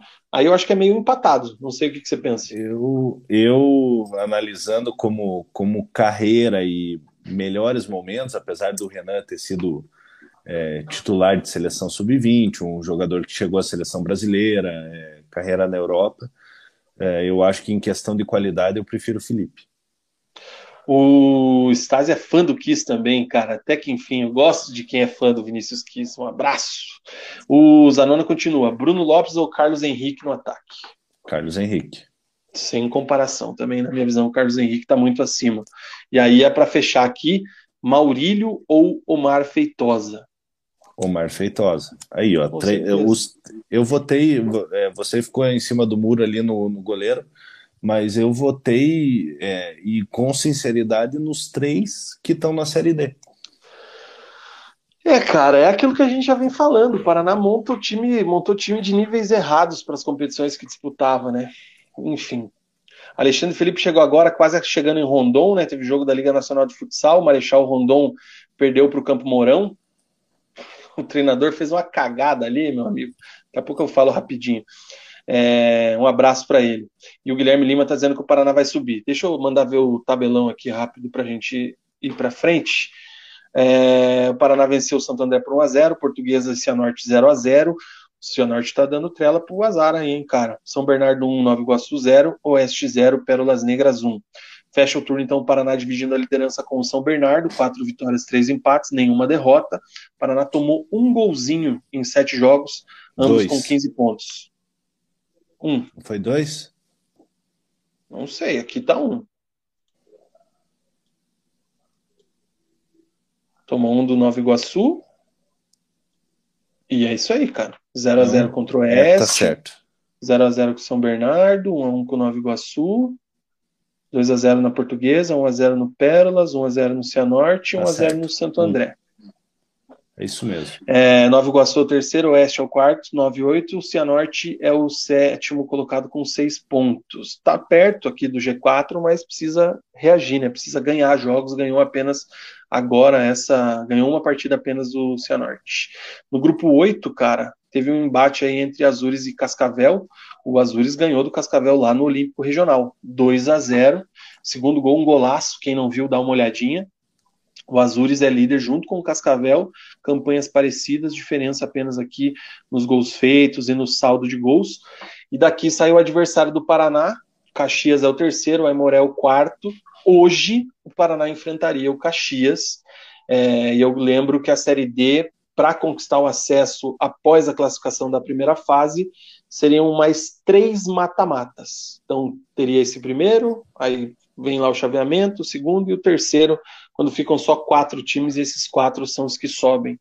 Então, é uma competição complicada. Próxima rodada, início do segundo turno, Paraná e Santo André, sábado, às 15 horas, no Bruno José Daniel. Então, os três times da capital jogam no sábado, nesse fim de semana. Eu fui procurar aqui onde é que estava o Renan. O Renan disputou o campeonato catarinense pelo Marcílio Dias. Sim. Mas, mas na Série D aqui ele não está jogando, cara. Deve estar tá machucado. Tem que perguntar lá. É... O, quem é, sabe quem é o camisa 10 do Marcílio Dias? Quem? Douglas Packer. Douglas Packer, rapaz, eu xingava também, hein? Nossa senhora.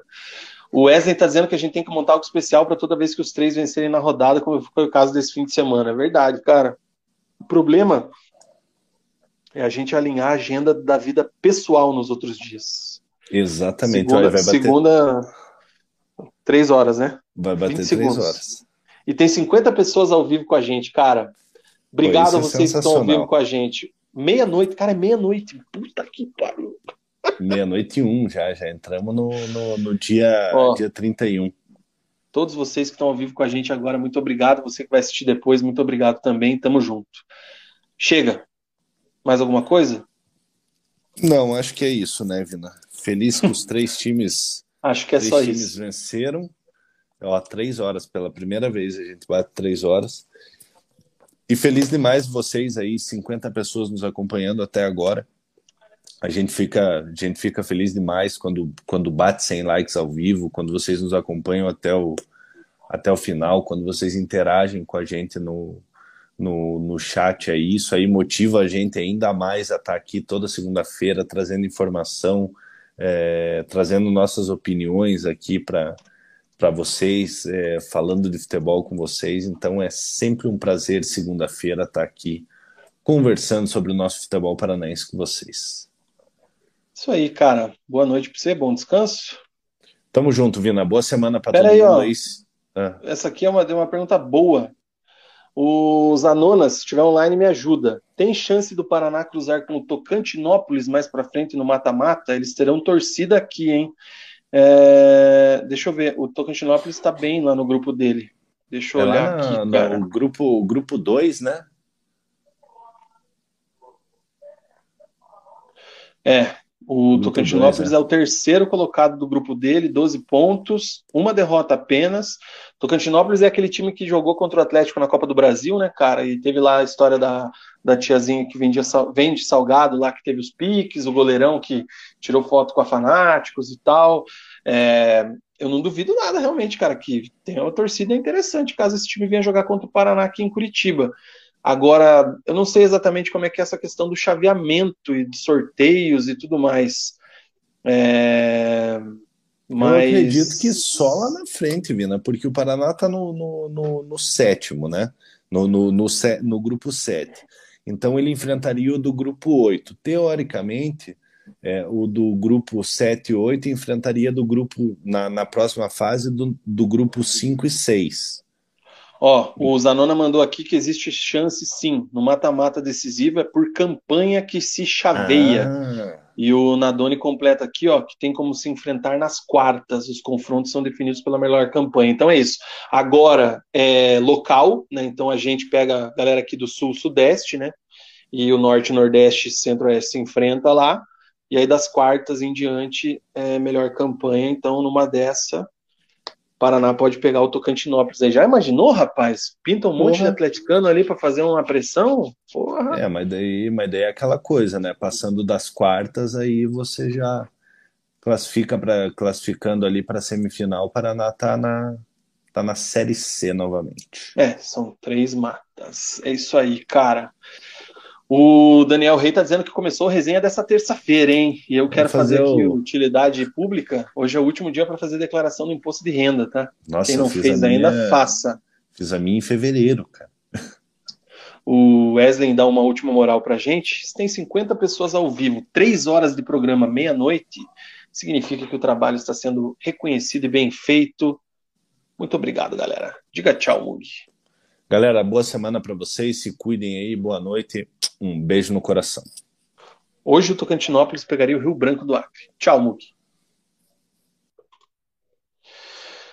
Três horas e três minutos de programa. Galera, muito obrigado pela atenção, muito obrigado pela audiência, pelos comentários, pela resenha, por tudo, pelas risadas, enfim. Tamo junto. Voltamos segunda-feira, 21 horas. Os três times jogam no próximo sábado, então tem muita coisa para rolar e até lá torcer para que todo mundo ganhe mais uma vez. Muito obrigado a todos. Siga aqui o Resenha nas redes sociais. A gente movimenta aqui o Twitter e o Instagram de vez em quando. Inscreva-se no canal, deixe seu like, ative as notificações, enfim, faça tudo o que tem que fazer aí e vem com a gente. Valeu, galera. Um abraço, boa semana, cuidem-se até segunda-feira. Tchau!